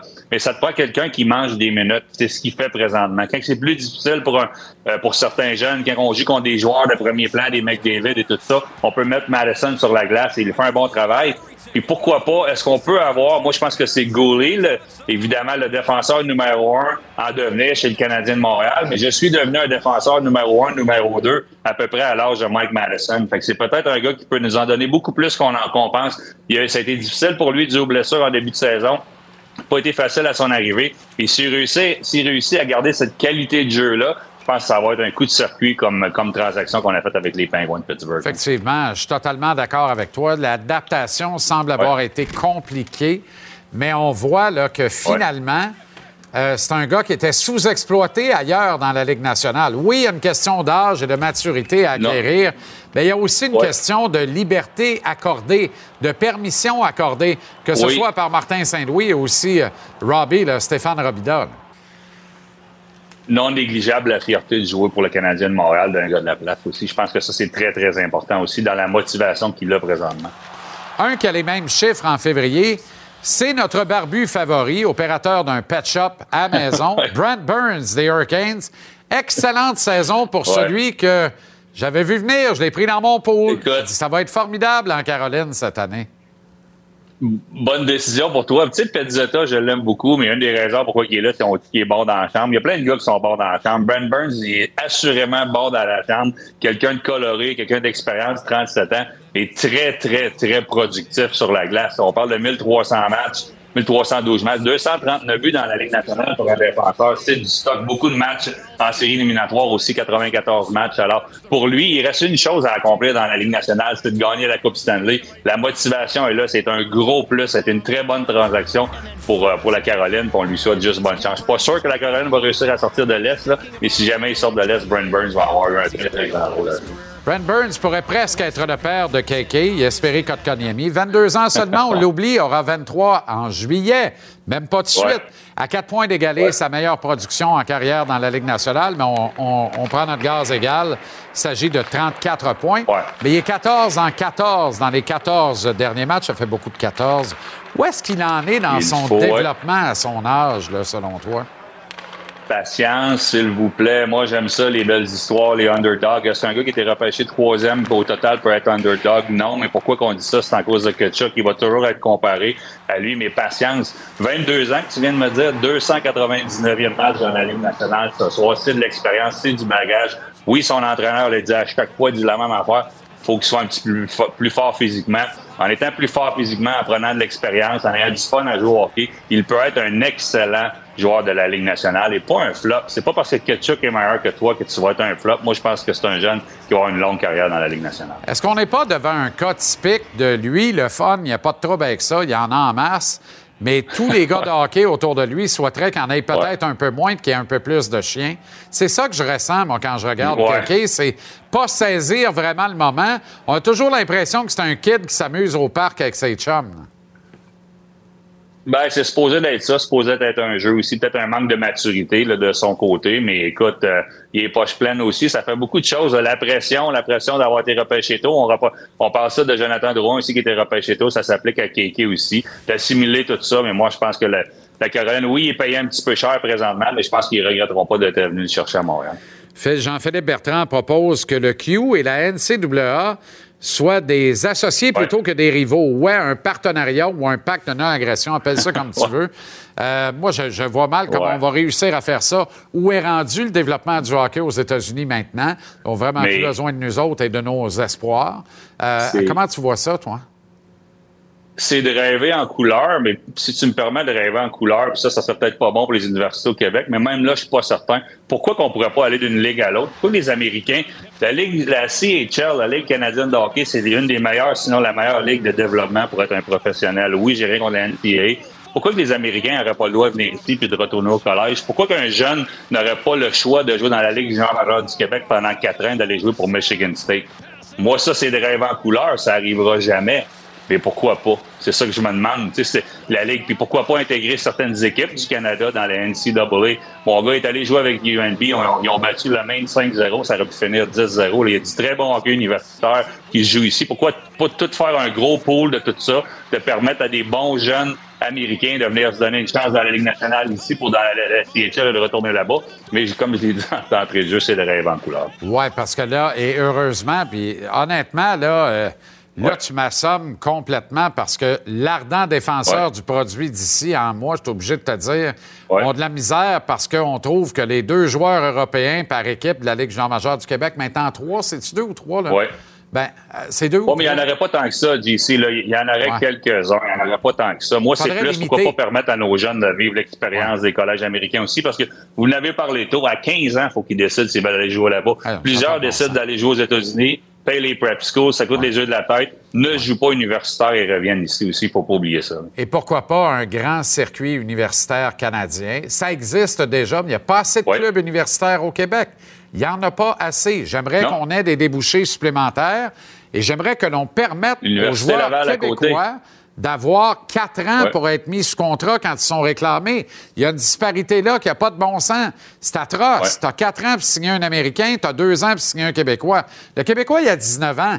Tabarouette, il n'y a même pas encore Ouais, de poils sur le chest, puis il n'y a plus de contrat dans, il y a pas de contrat dans la Ligue nationale. Puis il dit, toi, tu vas être bon pour l'Allemagne ou la Suisse, ça avec nous patience. Voyons donc. C'est un peu ça qui se passe, honnêtement. C'est vraiment ça qui se passe, en fait.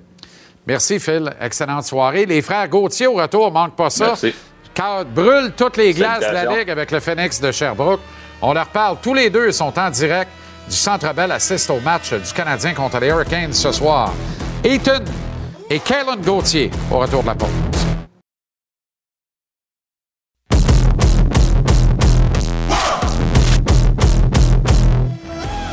L'un à 20 ans écoule la dernière année de son stage junior avec le Phoenix de Sherbrooke.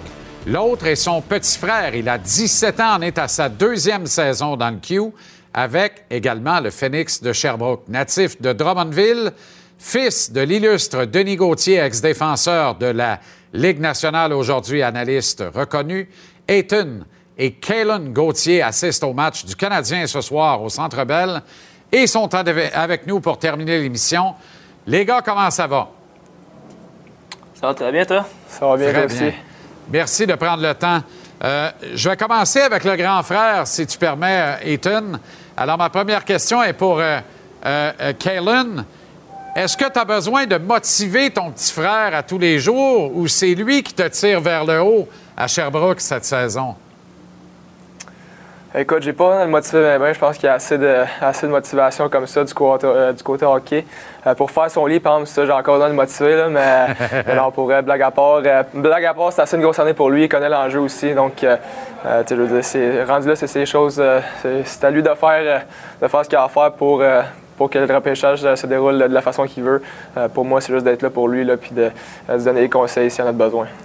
Ethan, parle-moi du privilège d'avoir ton grand frère, dans le fond, à côté de toi euh, pour les derniers pas de celui-ci dans le hockey junior et pour une transition euh, de ton côté vers le hockey professionnel éventuellement. Oui, bien, évidemment, euh, tu sais, mon frère a eu un gros rôle euh, sur, ma carrière jusqu'à maintenant. Quand j'étais jeune, des fois, euh, j'ai eu un petit peu plus facile. Fait que, je m'assisais- j'avais tendance à m'asseoir peut-être un peu trop sur mon talent. Puis, euh, c'est là que mon frère est rentré en ligne de compte pour euh, euh, me remettre sur le droit chemin, si on veut, de juste revenir euh, euh, à l'éthique de travail, la discipline, tous les petits détails. Puis, euh, me pousser dans le gym, sur glace, hors glace. Donc, euh, ça, ça a vraiment été euh, un, des facteurs euh, principaux de, ce qui a pu euh, m'amener en, en tant que joueur de hockey, en tant que personne. Euh, donc, évidemment, de pouvoir partager ces moments-là en chambre à Sherbrooke cette année pour une dernière saison, c'est euh, quelque chose d'assez incroyable. On sait que euh, c'est probablement notre dernière opportunité de, de- disputer une saison ensemble. Donc, on essaie évidemment d'en profiter le plus possible. Puis, on est chanceux de vivre ces moments-là, c'est certain.